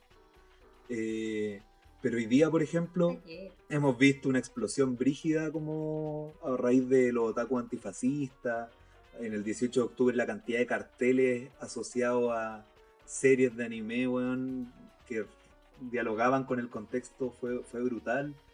Eh, no sé, como que algo pasó ahí. Discutámoslo ¿Cómo, cómo, lo, cómo lo ven? después de. A mí me pasa que, no sé, quizás por una cuestión de gustos personales, porque siempre me gustó el anime. eh, e- esta idea de lo incel, de lo odioso, de, de lo hater, de lo Sí. facho, lo reconocía más que al mundo anime, al mundo... mm, Puta, no quiero ser ofensivo ni especista, pero lo voy a llamar así, al mundo rata. Como... Dijiste de lo- ofensivo y específico. Sí, Sí, fui que- ofensivo y especista, lo siento. Pero de repente la gente Manco, como... manquitos, dile manquito, como le dicen la a los gente. manquitos, a los manquitos, sí, po. Eh, Eso los también, eh. cabras como buenos para la computación, de repente que, eh, que fueron los primeros que empezaron a acuñar el concepto feminazi, por ejemplo. Claro. Como, Horrible. oh, malditas feminazis, oh, mejor voy a seguir jugando GTA. Oh, Y lol. Entonces, el, el octubre le hace justicia al mundo otaku y al mundo anime porque logra separarlo, logra diferenciarlo. Como, ojo, eh, el anime siempre estuvo, ¿cachai? Eh, no, no se trata solo como de que la gente que ve anime sea facha, sino que hay un sector, hay una franja que es la, a la que nunca le dio vergüenza reconocer que veía anime.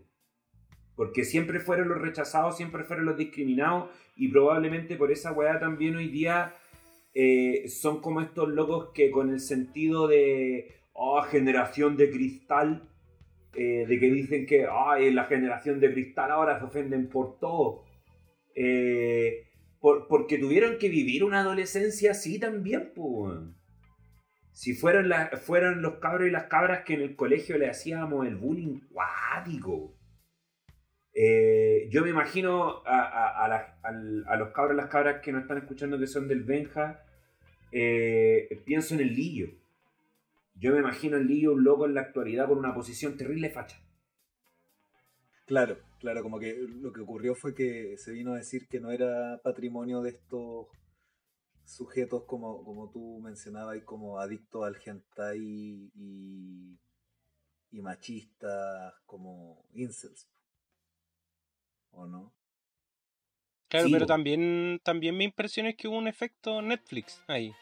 Como la, esta, esta cuestión del streaming trajo también la popularidad de los contenidos de todos lados en realidad, pero yo creo que hubo una efervescencia aún más grande con la con los animes y con la fama también que los precedía, porque a pesar de que fuesen animes que ya estaban vistos en Netflix eh, lo- se volvieron a ver o pasan como por ciclos de fama nueva- nuevamente de vez en cuando muchos de los que ya hemos visto qué sé yo en su momento estuvo Samurai X ¿no? cuando estuvo también eh, Full Metal Alchemist como Caleta. como en Netflix no, no sé si está pero No, en Netflix está Full Metal Alchemist. Las Ah, dos. ya. Como el eh, que aparecen, lo lanzan y vuelve a estar en boga otra vez el anime, ¿cachai? Ahora, yo no sé si tenga. Como que esto es una cosa. O sea, siento que es como el efecto. Es como el efecto del anime dentro de las características como medias transversales que tiene la juventud hoy. Pero. Pero en términos como revolucionarios, ah, no sé, eh, eh, es, es cuático pues porque también hay figuras que, o sea, como se traen figuras desde el anime a la realidad, pues que era ese Akatsuki bailando cumbia en medio de, de o al lado del Cerro San- Santa Lucía, al lado de una barricada, era brígido, sí, bailando cumbia al lado de una barricada, vestido, vestido personificado, Vestido de ninja. Vestido de ninja y- y se le veían los puros ojos y tenía como este traje culeado negro, largo. Eh, y por el otro lado cumbia, ¿cachai? Una entremezcla de, como de símbolos culeados que claro, para nosotros son chistosos, pero es también en parte como la mezcolanza que somos, po. ¿Cachai? Eso era como el, no sé, el resultado que yo podía ver del, del video y de verlos ahí mismo, po, si nosotros vimos, como tú decías, los carteles para el 18 de octubre. Baila Pikachu. Y baila, Baila Pikachu. iba a decir, la misma tía Pikachu, man. Oh, Brígido, Pikachu. ¿cachai? Sí. Sí, po. El, Sí, Ahora, ojo, ojo, porque eh, sí, es verdad, yo creo que hay una politización particular de sectores de lo que pudiese considerarse el movimiento otaku, pero yo creo que el viraje a la izquierda de ciertos sectores tiene que ver con el viraje a la izquierda de la sociedad, más que de un proceso particular del mundo otaku que se politiza por sí mismo, Claro. ¿cachai? Ah, Sí. sí. Sí, no, es para que no se suban por el chorro otaku pasaba caca. y a, a nivel Ahora, mundial, y a nivel mundial mentira, también, a nivel Sí. mundial con la K-Pop Sí. Army, o el K-Pop No, Army. K-pop Army, aguante. Ahora, que- esa mezcla, esa mezcla también que se da un poco entre lo que decía el Fernando, que yo creo igual es interesante y que pasa, por ejemplo, que es algo que entiendo que reivindican caleta del K-pop Army, que es esta weá como de la atención a, los cuidados, como al, al, al defender al, indefenso en el fondo. Eh, yo también creo que hay el cruce con el feminismo y las temáticas o las formas en que se aborda la sexualidad en el anime también tiene un, tema. Eh, y la épica también. Si igual también se dio caleta como de que de que la, la pelea en la calle se estaba transformando en un shonen, po. Y, y había que, que pelear contra, contra los monstruos. Oye, vamos a un tema y... Vamos a un temita. Y volvemos. Podemos escuchar, volvemos. podemos, podemos escuchar uno de los openings de Samurai X ya que se nombró. El primero. Weón, qué, qué buenos temas tiene esa serie.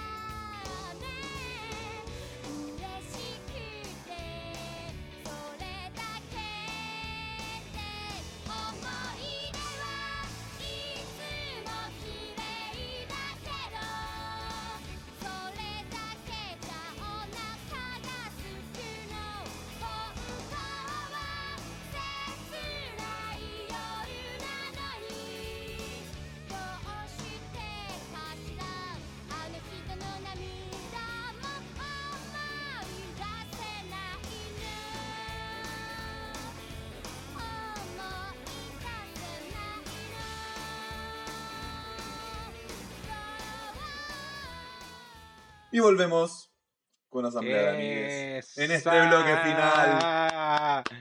¡Woo! Tremenda cancioncita que sonó. Manso tema, weón. Aguante Samurai X. Eh, aguante Samurai X. Bueno, eh, llegó el momento. A propósito de Samurai X. Animes favoritos. Vamos a recomendar un anime. El que sea, Sí, el que te guste. Y vamos, vamos, vamos luego a los recomendados y a los inculiables. Pero, pero tratemos de, intentemos casarnos con un anime. Anime favorito. One Piece, a mí me encanta One Mm. Piece, pero yo ya porque le tengo amor al tiempo que lo he visto. Ese es como mi... No, caleta de tiempo. Deben ser weón. como dos años. No, pues más. Más, Yo lo, lo hace años. más Ah. tiempo. Todos los años. Lo veo hace más tiempo, pero claro. Ah, El pero Lucha nació en el segundo relleno de O One Piece. De esa época nació el Lucha. Es... Y puede ser igual porque One Piece es viejo, pues, weón. Debe ser, no sé, del 90 y algo, yo creo. Un poquito después de Dragon Ball. 98 amigos. ah, brígido. Cacha que yo no sé bien de qué se trata One Piece, pero siempre cuando, cuando vivíamos allá en la playa, una de las cosas que de las entretenciones era ir a las ferias de, de la playa. Y mirábamos caleta de rato los stands, a veces antes nos tomábamos un poquito y después íbamos a pasear por ahí a mirar los monos. Y era muy entretenido mirar los monos chinos. Todas estas figuritas y las de One Piece eran hermosas. Yo decía, wow, me lo quiero comprar, caleta, pero no sé qué mono es, no lo entiendo, porque eran unos monos culiados. Como Esa una weá- planta, weón. Como Súper raro. una Esa weá weá consiste- rara, pero muy bonita. en que es un... Bueno, tienen que encontrar el One Piece, que es eh, como un gran tesoro dentro del submundo de, de piratas. po. Son piratas que luchan contra, contra la Marina, y la Marina es la representación del Estado en, la, en este submundo, ¿cachai? Eh, y hay una fracción también de piratas que son revolucionarios y que son más al choque, po, más la acción directa. Y Luffy está entre medio, que Luffy vendría a ser un weón que está con su barco armando su patota.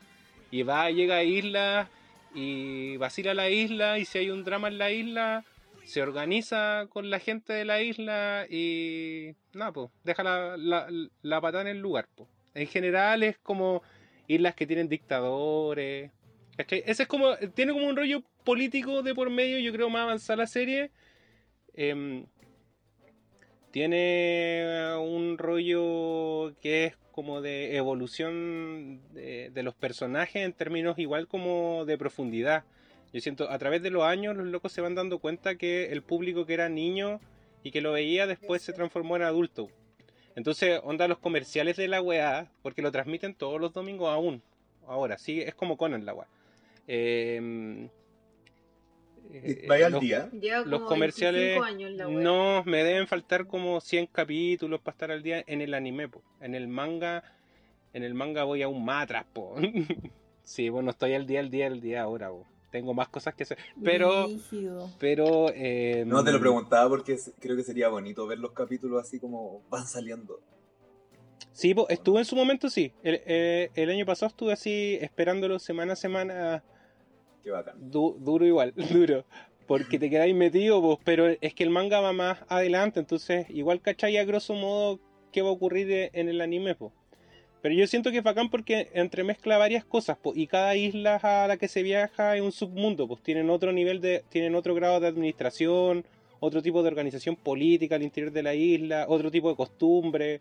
Es como también un viaje medio cultural el del, el de los protagonistas. monos, ¿no? Y por eso hay tantos monos diversos. Sí, po, pero los protagonistas son nakamas, son compañeros, po, son como puros compas, po, y los locos, o sea, el rollo y el mensaje todo el rato es que los es la organización con tus compañeros, po. Ese es como el La rollo de claro, por sobre cualquier guapo. Ese Oye, es como ¿y el hay valor. traición? ¿Hay, ¿Hay compañeros que traicionen? No, pues porque es- ocurre el rollo de que, aunque vayan con la intención de traicionar, como el lugar o la cultura del barco en el que, en el que viaja eh, es otro bolón, po. Es como el de apañarte, entonces yo siento que te- eh, en bola si lo vaya a traicionar te llega la culpa cristiana. Ah, ¿Cachai? De que se portaron bien con vos, no, no podéis ser de perro en la guapo. Y claro, y además hay unas frutas, porque son esa es como el agua que le pone el toque más fantasioso a toda esta agua, porque son las frutas del demonio que te comí una fruta y te da eh, un poder, y que hay clasificaciones dentro de esas frutas, sí, todo un submundo está guapo, y que te da ciertos, y que te da ciertos poderes, po, más vinculados con elementos, o puede ser como con ciertas propiedades del cuerpo. Bueno, eso básicamente, y tiene muchos episodios, yo creo que ya deben ir cerca de los mil ahora. 900 ya algo. Sí, es, es largo. Oye, es largo. Jale. Oye, sácate un Javi, capítulo. ¿Mm? ¿y tú te casáis con algo entre Chinchan y Cazador X? Puta, obvio que Cazador X, weón. Obvio que sí, no hay por dónde. ¿Te gustó? Eh, creo que Cazador X ha sido de todas las series que he visto la que menos tiempo me he demorado. Y yo soy demorona para ver las series. Ustedes cachan, po. Me, me veo una nomás. Una y veo como a lo más dos capítulos a la semana. Pero no, o sea, el, el, el último gran arco, el de la hormiga quimera, me atrapó brígido, pues, ¿cachai? Que no voy a decir nada más porque el Carlos yo sé que la está viendo. Lo terminé, Javiera. Eh, Oh. ¡Ya la terminaste! Hace rato, para ser honesto. Oh. Brutal. Esa weá. Puede, pero por, por lo tanto puede hablar con propiedad, dale nomás. No, yo no Ah, no, no, no, no se puede porque la Xiomara no la ha visto. Spoiler Ya. Y los oyentes. Que alguien piense en los oyentes. Sí, pues, eh, los oyentes. Y me convertí en una especie como de evangelizadora de, de, De de gente que, de, que- de que vea Cazadores que sí, de Te hecho, gustó mucho.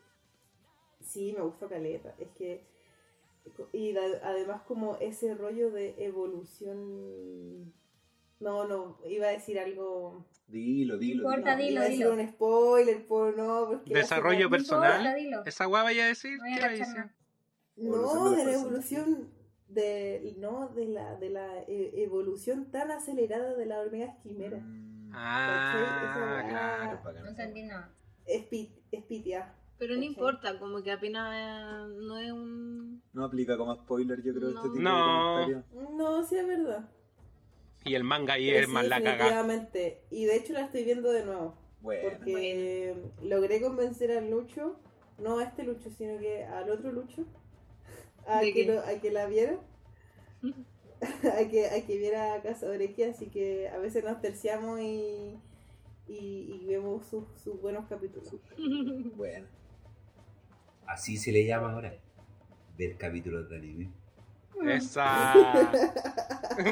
Ya, ya pasó la moda de juntarse a ver Netflix. Ya Ahora es ver anime. moda de juntarse a ver Netflix. Obvio que sí. Veamos Cazador X. Sí, X. de ver X. X, Claro. Veamos X. Cazador XXX. triple X. Ya. ¿Qué? ¿Qué? Fernando. Ya, ¿Qué yo creo que mi respuesta no es sorpresa para muchos de, de, de ustedes. Eh, si yo me tengo que casar con algo, me tengo que casar con Full Metal Alchemist Brotherhood. Eh, Oh, pensé que iba a decir qué. ¿De qué trata? Full Metal Alchemist Brotherhood es una historia basada en comienzos del siglo XX, en un continente ficticio, en un país ficticio llamado Amestris, donde además de todas las leyes de la ciencia, existen las leyes de la alquimia. Eh, el ejército que gobierna este país, porque es un gobierno, una dictadura, eh, tiene la hegemonía del control de la alquimia eh, a cargo de alquimistas estatales que trabajan para el ejército. Y hay dos niños, Alphonse y Edward, trabajan- Alfonso Eric. Ardo, Enrique. ¡Alfonso! Eduardo Eric.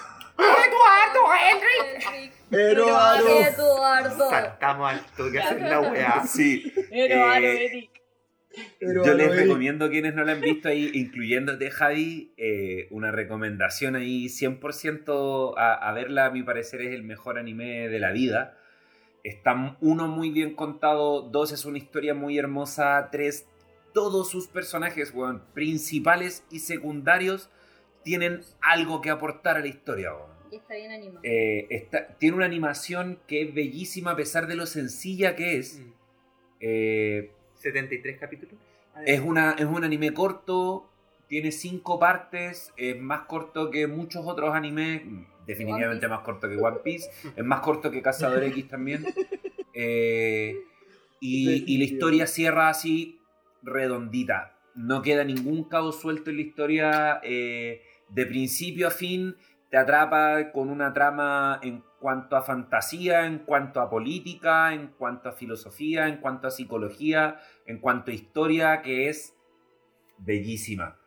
Yo, Full Metal Alchemist Brotherhood. Sí, me quiero tatuar un círculo de transmutación. Oh, Dale, igual quiero tatuarme un anime. Todo el rato. ¡Wow! Buena onda. Yo quiero tatuarme un círculo mágico de Sakura y creo que con eso voy a mi anime favorito. Que a pesar de que no tiene una de las cosas que más me gustan de los animes en general, que es el tratamiento de la maldad, como hablando no solo de...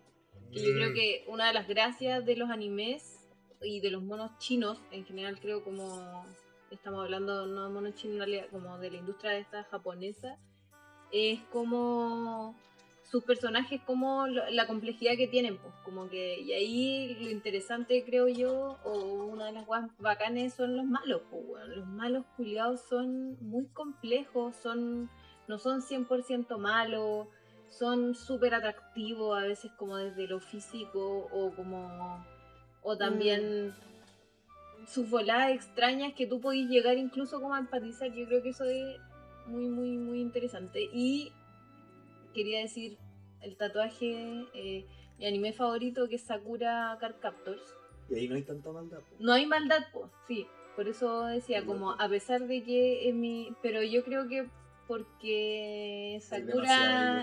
eh, eh, exacto, hay demasiada belleza y es un anime hermoso que, como decía antes, el Silvio habla de el amor como en sus múltiples facetas, como un amor sin prejuicio eh, y, y como muy sincero, no sé, amor real. Y uno más romántico Y- que se construye, eso yo creo que Sí, es bonito. un amor romántico que se construye, hay muchos detalles como cocina, eh, como cosas cotidianas muy bacanes y siento que es una historia también muy entretenida y que, no sé, y ahí hay, hay una cosa que no tiene que ver con la maldad, pero sí como con la bondad y con como, no sé, un mundo también que es mágico y que obviamente eso de la historia también te atrapa. Así que ese es mi anime favorito y yo me quiero tatuar un círculo mágico de Sakura. No. Eso. Oye, yo me quiero agarrar de eso de la maldad que decía la Fran. Eh, mencionar que si yo me tengo que quedar con uno, eh, lo mencionaron al principio con Samurai X. Como que lo vi cuando era chica, pero no me enganché tanto, de hecho no lo recordaba mucho. Y no, no sé si lo seguía tan en orden como, no sé si seguí Dragon Ball, por ejemplo. hasta GT me vi así todos los capítulos y lo amaba y lloré con el final y todo. Eh, pero me encontré con Samurai X ahora en Netflix y lo vi así ordenadito y bueno, es muy bello. Creo que en verdad tiene como todos los elementos que mencionaba la Fran, como que el protagonista igual tuvo algo de malo y está luchando todo el rato con un pasado como de con sus demonios como personales, es como bueno, es la historia de un samurái, Kenshin Eh, Himura. perdón, Silvio. Himura Kenshin. Eh, sí, pues este samurái que participa en la restauración Meiji. ¿sí? Eh, participa como en toda la lucha armada de la cuestión y el loco era un brígido de la espada y le decían el destajador porque mataba a todos los hueones que se le cruzaban por delante, era un brígido. Eh, Y era un el asesino, loco la ¿no? historia... ¿Ah? Era un asesino. como Era un asesino. Su trabajo era. Era asesinar gente. Pero caleta. Y Si ese era el rollo. Pero así heavy. sí. caleta. y en pos de eh, la restauración Meiji. ¿Cachai? Y cuando gana, eh, los Meiji, que, o sea, gana eh, Esta este nuevo, claro, esta nueva reforma y toda la, la reformulación como del Estado, este loco desaparece de, no sé, como del radar de, de este nuevo Estado y reaparece 10 años después en el inicio de lo que es la serie. Y es el loco, es la historia de este vagabundo que conoce a una serie de personajes en un domo, ¿cómo se llama? Doyo, perdón, doyo. En un domo. En un domo. se junta a hacer eco ladrillo. Yendo a escalar. No, pues en un doyo. Eh, Igual era hippie Kenshin, claro, era Era súper hippie, pero Es como se Jesús. encuentra con su igual, pasado ¿no? porque empiezan a aparecer estos malos que venían desde el pasado y quieren romper este nuevo estado y volver a lo antiguo. O quieren venganza con Kenshin, que ahora está También. fumando Hay marihuana. distintos y- malos y, y que operan en distintos niveles al pasado de Kenshin, porque esa hueá es Mm. súper interesante. Y finalmente como la construcción de ese personaje a mí me parece bacán. Y claro, está el anime mismo, pero también como cuando te ponía a ver los OVAs, donde te cuentan la historia de por qué Kenshin tiene la cicatriz, esta Oh. X en la cara. eh, cuando te cuentan después qué pasa después del final del anime, ¿cachai? Eh, es muy bello. Así que es súper histórico además. están hechos para vendernos por todos lados millones de cosas. Como está la serie, pero el OVA, la chapita, weón. Y además tiene un capítulo muy bonito que es, es mi favorito, que es el capítulo del tren. Como Mm. que van a viajan en tren y es como en un momento a finales del siglo XIX cuando el ferrocarril como que está llegando a, una, a un Japón que se está industrializando. po. Y Mm. ahí el personaje de Sanosuke, que es un personaje tremendamente rural, eh, no entiende esta weá del tren. po. Le sacan una foto y no entiende que... Cree que le van a robar el alma. cree que la foto le va a robar el alma. Bueno, hay una weá de la tradición y la modernidad que está chocando en la serie todo el tiempo y eso es muy bonito. Así que, Claro, y, tiene esa, esa característica de que a pesar de tener como cierto, ciertas dimensiones de fantasía, es histórica. No es como que el contexto de, de la, de la aventura no es eh, fantasía como muchos otros animes de los que hemos hablado. Está muy bien anclado. Este, pero este Muy periodo, bien anclado. Carlitos. Eh, yo primero me quiero sumar sin duda a lo que dice Xiomara. Para mí Samurai X también es el mejor anime.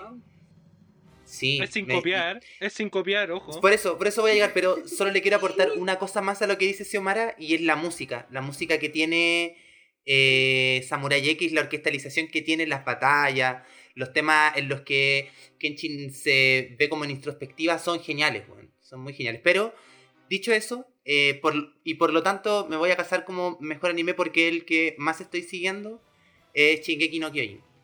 Attack on Titan, sin duda.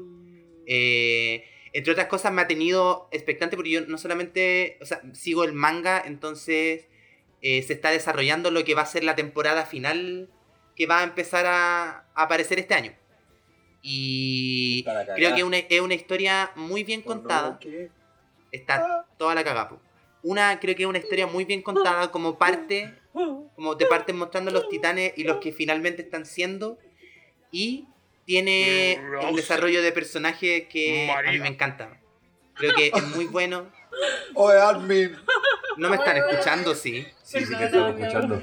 No. Sí, que estábamos Ah, te estamos escuchando. ¡Oye, Armin! Oye, de oye. Oye, Armin. Bueno, eso. Es muy Ah, bueno. Es serio. Weón, bueno. yo la, la vez pasada estuve cachando un paréntesis dentro de todo esto, que la ciudad prohibida de los chinos tiene ese rollo de que tenéis que ir pasando murallas para llegar a, a donde habita el, el emperador y cada muralla tiene nombre. No tenía idea, cabrón. Yo creo que mi impresión es que ese anime en realidad está inspirado en este rollo como de del como de la ciudad prohibida de, de los chinos. Pero yo creo que eso también ser. existe en otros lados. Me, me- entiendo que, bueno, igual por Pero así de china, grande. por ejemplo, en. No, no tan grande. Porque la weá es agilada, son como mil casas, una weá así, una, es gigante la weá. sí, muy, es una ciudad. No, estoy pensando como en esto de la, la idea de que en el centro hay una ciudad real, un palacio, y hay como distintos. Hay como anillos de murallas que lo protegen, ¿cachai? Algo. Ahora, Yo creo sí. que eso es más antiguo. Ahora, no es descabellado pensar que sea, bueno, y puede ser, pueden ser ambas, a propósito de que eh, el anime yo creo que una característica que tiene, de la que no hemos hablado, es que tienen un irrespeto absoluto por todo tipo de imaginario religioso o lo que sea, por ejemplo, que venga de Occidente y los buenos mezclan todo como se les para la raja, para inventar weá. Lo que es maravilloso, lo que es maravilloso. Eh, y me agarro de esto para decir mi, mi anime favorito y que, claro, a mí me pasa que de los que han nombrado, por ejemplo, Sakura tiene un, un lugar muy importante de mi corazón. Samurai X también, como que me acuerdo mucho haberla visto de chico y bueno, alucinar con la weá. Pero debo casarme con Neon Genesis Evangelion. Evangelio. Se sabía. Eh, sí, tiene, es que. Bueno, lo digo a propósito de este irrespeto porque en este caso pescan todo el imaginario judeo-cristiano y lo llevan a una lógica de, de, ciencia ficción que es cualquiera, cualquiera. Eh, pero me caso, me caso con Evangelion porque, eh, bueno, fue, fue muy impactante verla chico. Eh, los, las profundidades psicológicas a las que llega son demasiado acuáticas, independiente de lo loco que es. Yo entiendo que hay gente que le, le desagrada o, y, o le cuesta Evangelion a propósito de que es bastante rara, eh, ¿verdad? Pero creo que tiene, tiene todo como de los animes. Tiene la violencia, tiene... Es como un gran anime de animes, por decirlo de alguna manera. Tiene la locura, tiene la explosión, tiene el rollo de la bomba del que no hablamos, pero hablamos en una, en una reunión de pauta que está muy presente son los animes, pues como Akira, eh, aparece en Cazador X, eh, y en Evangelion esta cuestión de los impactos y de... Y además que sea como esta locura inventada sobre el fanatismo que tiene el weón que escribe esta weá por los Mazinger Z, por Godzilla, por todo este imaginario como de monstruos atacando la ciudad. Eh, creo que es increíble. Y además eh, marca, un, marca un antes y un después igual en el anime, po. como que justamente Cazador X, Sakura, eh, son post Evangelion. Shingeki yo creo que se explica mucho también por Evangelion, que Shingeki es una serie maravillosa también, concuerdo con lo que dice Carlos. Y también tiene sus homenajes, po. o sea, estos tres niños eh, jóvenes que tienen que pelear, eh, el hecho, no sé, el hecho de que los titanes sean débiles en la nuca, como que yo lo asocio mucho a donde se insertaba eh, los pilotos del Evangelion. Que el Evangelion, bueno, y ahí todo un rollo, pues que el Evangelion no sea un robot, sino que sea un humanoide creado por el humano. Eh, no sé, en fin, es una locura maravillosa. Eh, me caso todo el rato ahí con Evangelion.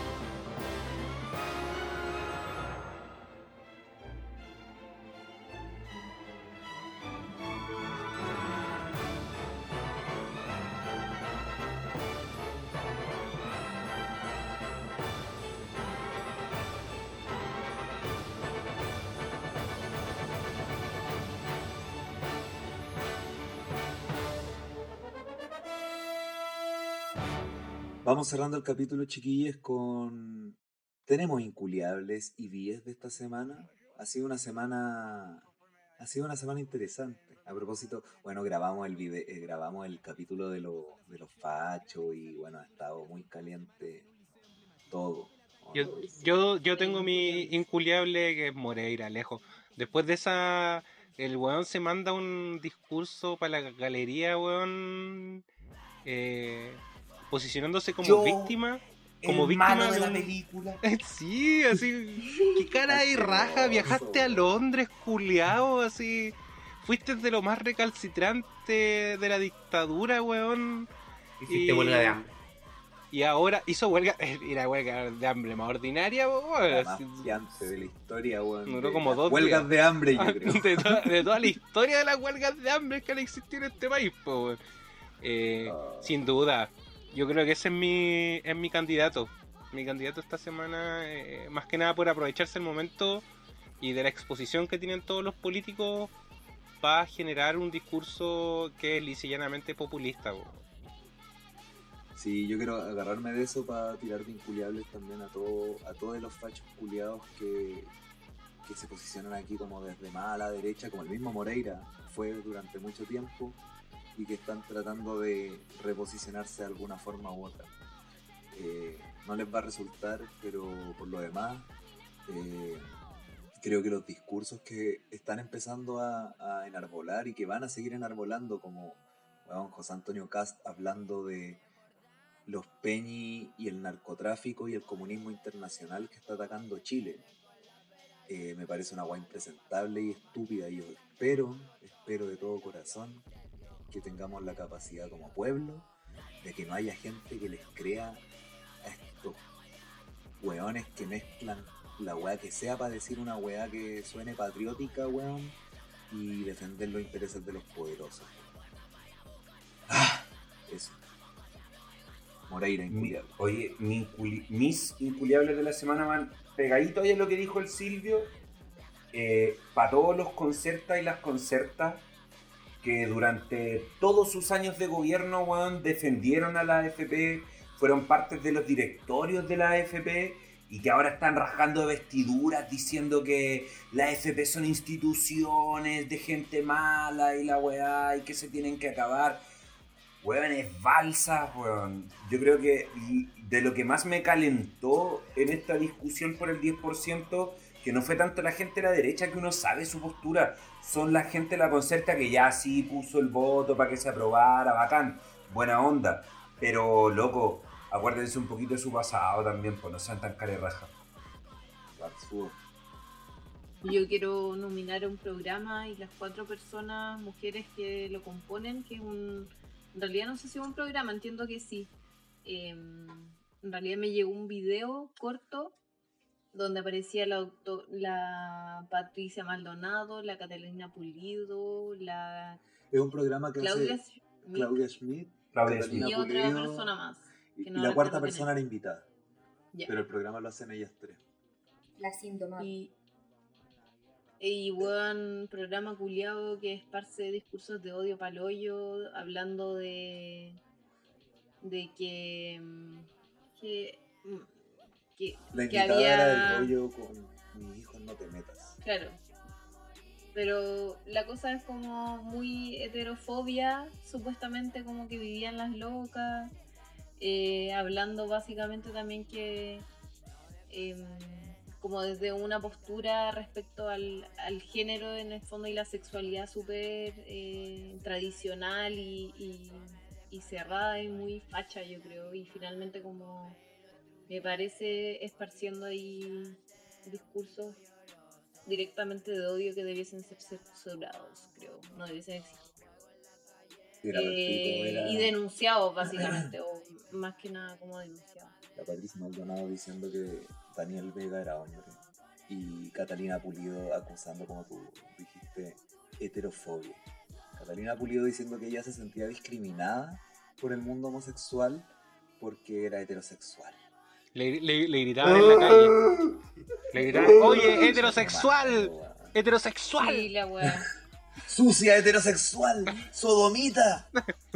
¿Cómo se te ocurre Oye, tener esa sexo la con tenés que estar hombres? haciendo en la casa, heterosexual. Eso decían, eso decían las guanas en el video. Que en su casa podías hacer lo que quisiera y básicamente porque nadie te veía, pero en el- como en la vía pública tenía que ser hombre o mujer. Pero con mis heterosexual. hijos no te metas. Pero con mis hijos no te metas. Xiomara. Horrible. Eh, ¿Cuál es- eh, ¿Y quién Julián. es? di- disculpen, pero tengo una pregunta frente a eso, porque hay un programa que se está haciendo en TVN de. de. em, el pueblo mapuche. ¿Ustedes han visto el programa que anima, No. a- anima a alguien, una tipa? Y bueno, mi pregunta era si era la Cata Pulido. Cata Pulido con su hija. Si, era, si eran ellas las que estaban metidas ahí como, y como que no pegaban ni juntaban con este rollo de... Oh, la dura. Que es como un No, rollo de no, lugares que No, hablan, pero con la weando, ¿en Cata? Pulido, con la Cata Pulido en TVN. No, qué asqueroso. Sí, personaje más nefasta. Es que quién está haciendo, weón, es que es- es- esos canales que los van a llevar a la quiebra van a ser los mismos weones que dirigen esta, que están dirigiéndolo ahora, así como, ¿a quién se le ocurre hacer un programa así? Como, ¿cuándo te dijeron que era buena idea? En tu reunión de pauta, así dijiste, oye hermano, la Cata Pulido, brígida, así, cualquier sentido en un programa mapuche. La tele en la caca, weón.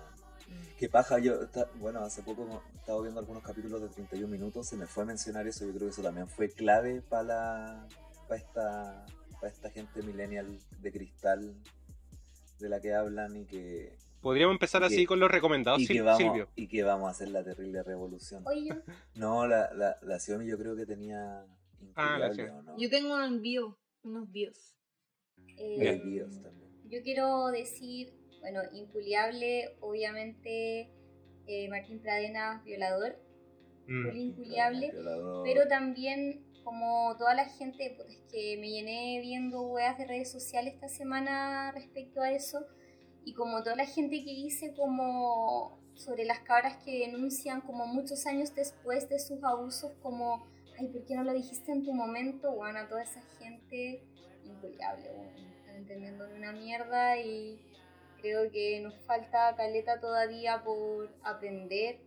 No solamente los violadores, pues bueno, los abusos están y en muchos lugares, en muchos, en muchas vivencias y bueno, todavía nos falta caleta para reconocerlos, para reconocer eso, esa experiencia y redes sociales nos apaña mucho en esa wea, pues weón.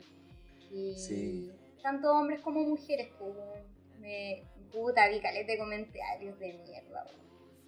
Es complejo y sí, como que yo, yo quería agregar a eso, quería agregar a ese tema, por ejemplo, que me llamó también mucho la atención, que cuando a este one lo mandan a la cana, que es lo que tenía que pasar, eh, mucha gente también salió así como ojalá se lo, se lo violen en la cárcel.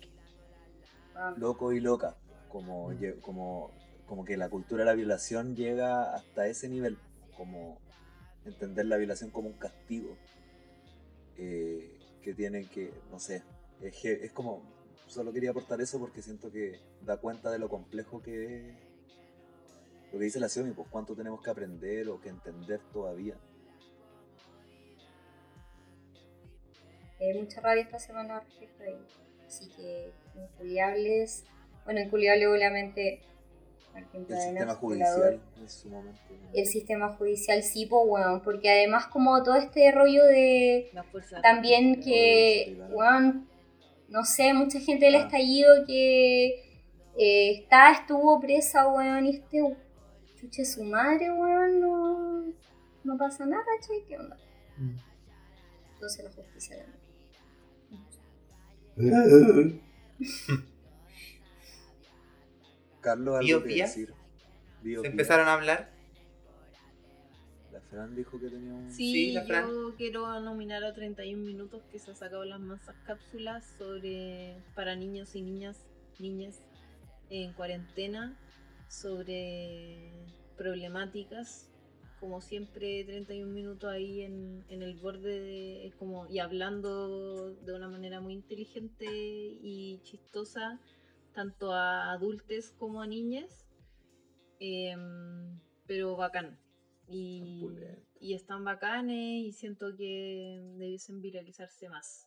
Es como debidos y medio recomendados también. Pero creo que hacen una buena pega en muchos sentidos y no sé bien, independiente de cómo, no sé, de, de- tengo entendido también que está como apoya- apoyado el tema con la UNICEF, lo que sea, pero creo que, no sé, como que pueden, como que logran armar un mensaje interesante y entretenido que creo que se preocupa de algunas cosas importantes y que llega a niñas, creo, que es lo importante.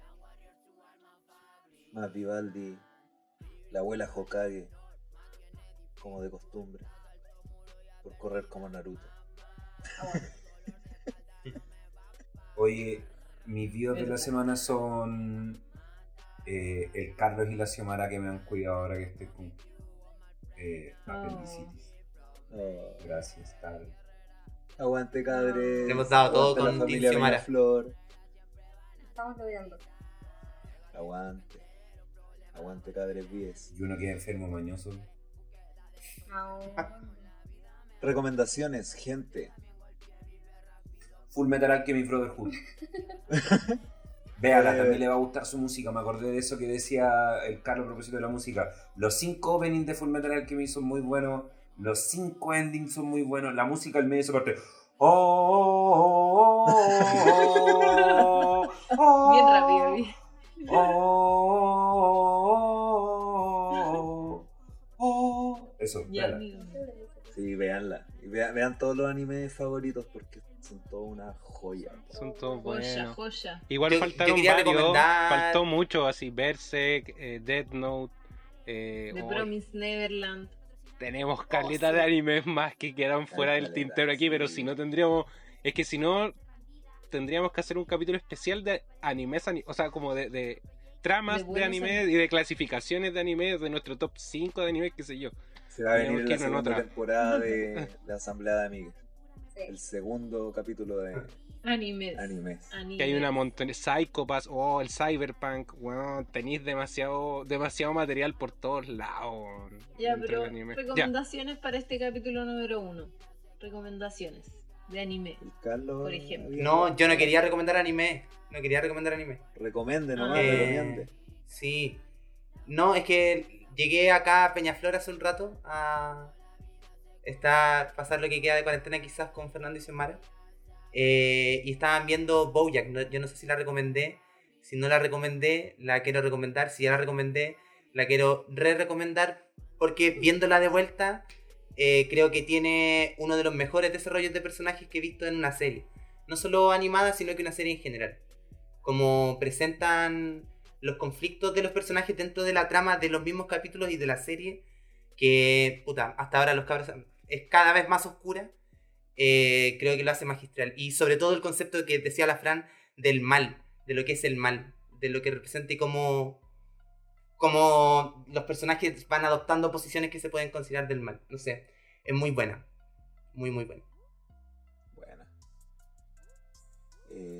Luchito, ¿queréis seguir recomendando animes que quedaron en el tintero? ¿O alguna recomendación? Tengo. mm, Bueno, ahora acababa de hablar con Chopin y Chopin me dijo que le echara un ojo a Lenin para principiantes, que estaba un libro, era un libro bonito, que lo había visto, lo leyó y le encantó. Eh, entonces me tomo de él, aprovecho de recomendar ese y aprovecho de recomendar también el de eh, el del ejército zapatista para principiantes, que es bonito igual, explica el surgimiento de los caracoles, eh, de las juntas de autogobierno, de los zapatistas Del buen y gobierno. eh, del buen gobierno, claro, eh, y mm, em, que, que vean Death Note, sí, sin duda, también es súper bueno y es más corto aún en términos de cantidad de capítulos en anime, en treinta y tantos.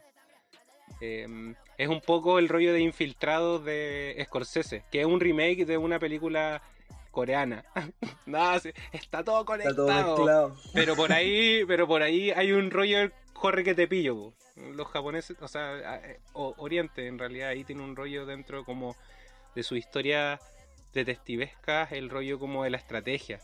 Quizás también puede ser un- como un precedente en términos como del Go. Ahí tiene a- algo que ver también sus juegos de mesa y cómo tú lo, lo ligáis con todo este submundo. Pero bueno, es un capítulo buena, también.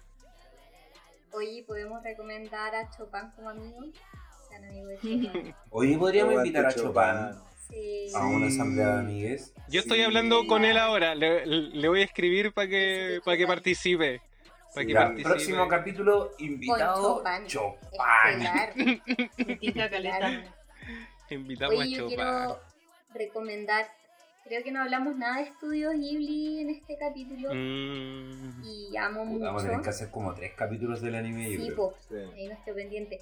Quiero recomendar el último que vimos de, de Estudios Ghibli con el Fernandito, Porco Rosso. Que Buena. es una película muy, muy, muy bella. Como todo lo que hace Ghibli.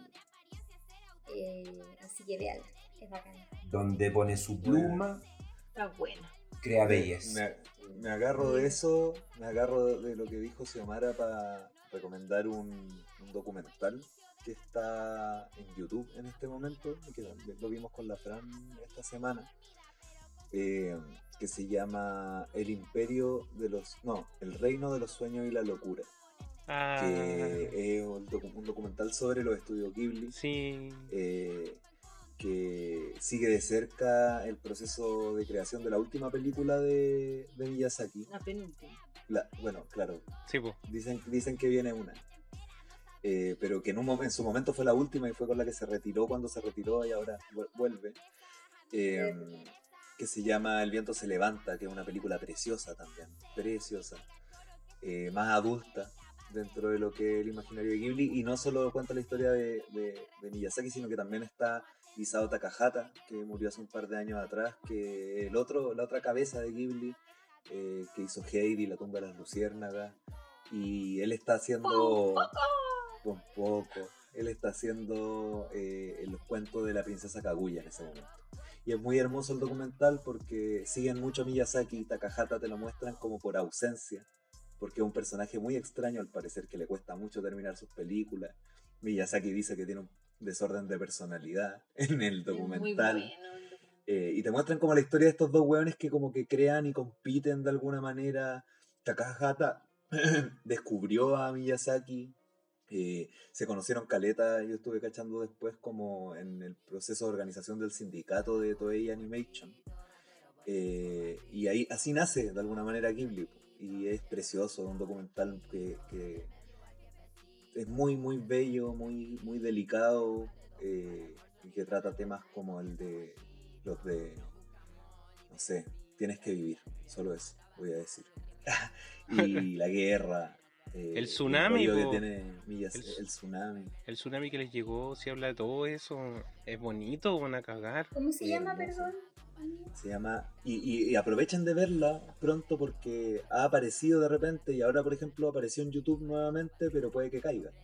Eh, se llama El Imperio del. No, eh, El Reino de los Sueños y la Locura. Es chistoso. Ahí, por ejemplo, muestran que el, el, el que le pone la voz al protagonista del viento se levanta es el creador de Evangelion. Y el weón tiene una voz más rara que la mierda. Y lo eligen como por eso. y es bacán. Es buena. Y lo otro que quería recomendar era, eh, ya lo mencioné, la música de Cowboy Vivo. Qué discos más hermosos de... Bueno, tiene de todo, música clásica, pop, rock, eh, jazz, harto jazz, eh, música del mundo, eh, blues, eh, es increíble. eh, y recomiendo particularmente un disco que para mí fue súper loco porque a propósito del rollo como otaku, yo me acuerdo que iba a un ciclo anime a ver Cowboy Vivo, Helsing y otra serie más que no recuerdo. Y ahí hicieron un concurso y me gané ese disco, el disco Blue, el segundo ST de Cowboy Vivo.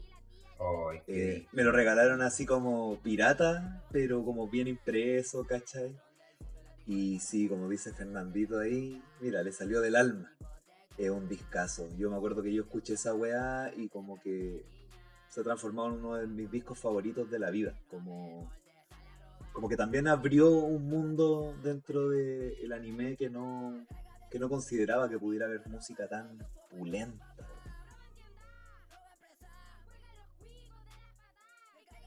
Yo sí quiero rápidamente hacer tres recomendaciones, eh, pero que mis recomendaciones van a ser en la línea del anime, como este era un capítulo de anime. O sea, no solo de anime, pero también de Japón, que es básicamente como el productor de anime, eh, de todos los animes que hemos hablado. Eh, uno es un pequeño libro, un ensayo en realidad de, de Tanizaki Junichiro, un, un escritor japonés que se llama Elogio a la sombra y mm, es un ensayo muy hermoso que habla justamente sobre la sombra y era un poco, ahí me gustaría hacer como una reflexión así como el de, de la maldad, que creo que este libro eh, habla de de- del tema de la sombra porque creo que está también muy presente de que cuando uno, o sea, la noción de la luz tiene mucho que ver también con la noción de la oscuridad, o sea, como uno sabe que hay luz porque también hay oscuridad y en ese sentido como que le encuentra esa belleza, esa sombra, esa oscuridad, esa maldad tal vez, lo que hablaba antes. Y es muy bonito y habla como de objetos, porque no es como una cosa así como súper espiritual, sino que habla de las casas japonesas antiguas y de cómo en el fondo también los objetos eh, contenían esta sombra eh, y, y siempre era importante como el tema de la luz, etcétera Muy bonito. Eh, además me gustaría, como dije, mi anime favorito de Sakura, eh, Sakura Clear Card, que en realidad ya no es tan nuevo, pero recomiendo ver la segunda parte después de Sí. muchos años de que salió Sakura. 20 hace- años después. 20 años después salió La aventura. Exacto, muy hermoso.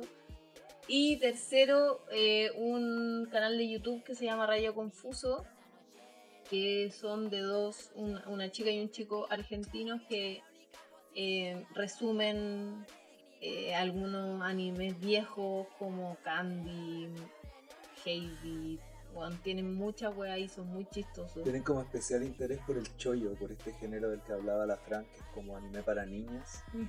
Eh, sí, y como que, claro, como que trabajan con animes viejos, como de huérfanos, y tienen un humor muy bueno. Eh, son de los bacanes, no es como. No sé. Sí, destacan caleta como el rollo que también habíamos hablado del tema de las sexualidades como sin tanto prejuicio en el fondo que se muestran sobre todo en el chollo yo creo y le dan duro con eso y está súper bueno y hacen análisis así como de no sé también del libro y el manga o sea el manga y el anime o a veces el libro en el que está basado como Heidi está basado en un libro o en una novela eh, y, y el manga y así. Son inteligentes. Son... Sí, está bueno. Rayo Confuso se llaman. Esas son mis recomendaciones Rayo confuso. en torno al anime. ¿Estamos pues cabres?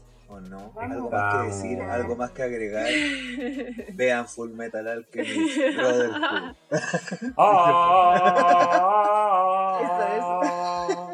O, Vean o si Shingeki. buscan No, bueno, y-. Eso. Y.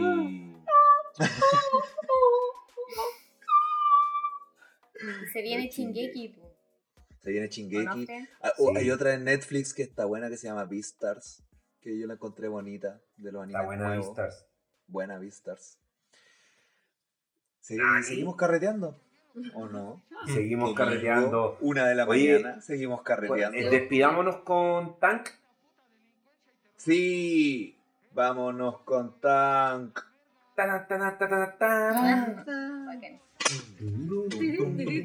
Chao, cabres. Con Chopin la otra semana. Dale, chopan. Dale, Chopin, dale, Chopin. Dale, chopan. Chupancún. Chopan. I think it's time to blow this scene. Get everybody in the stuff together. Okay, three, two, one, let's jam.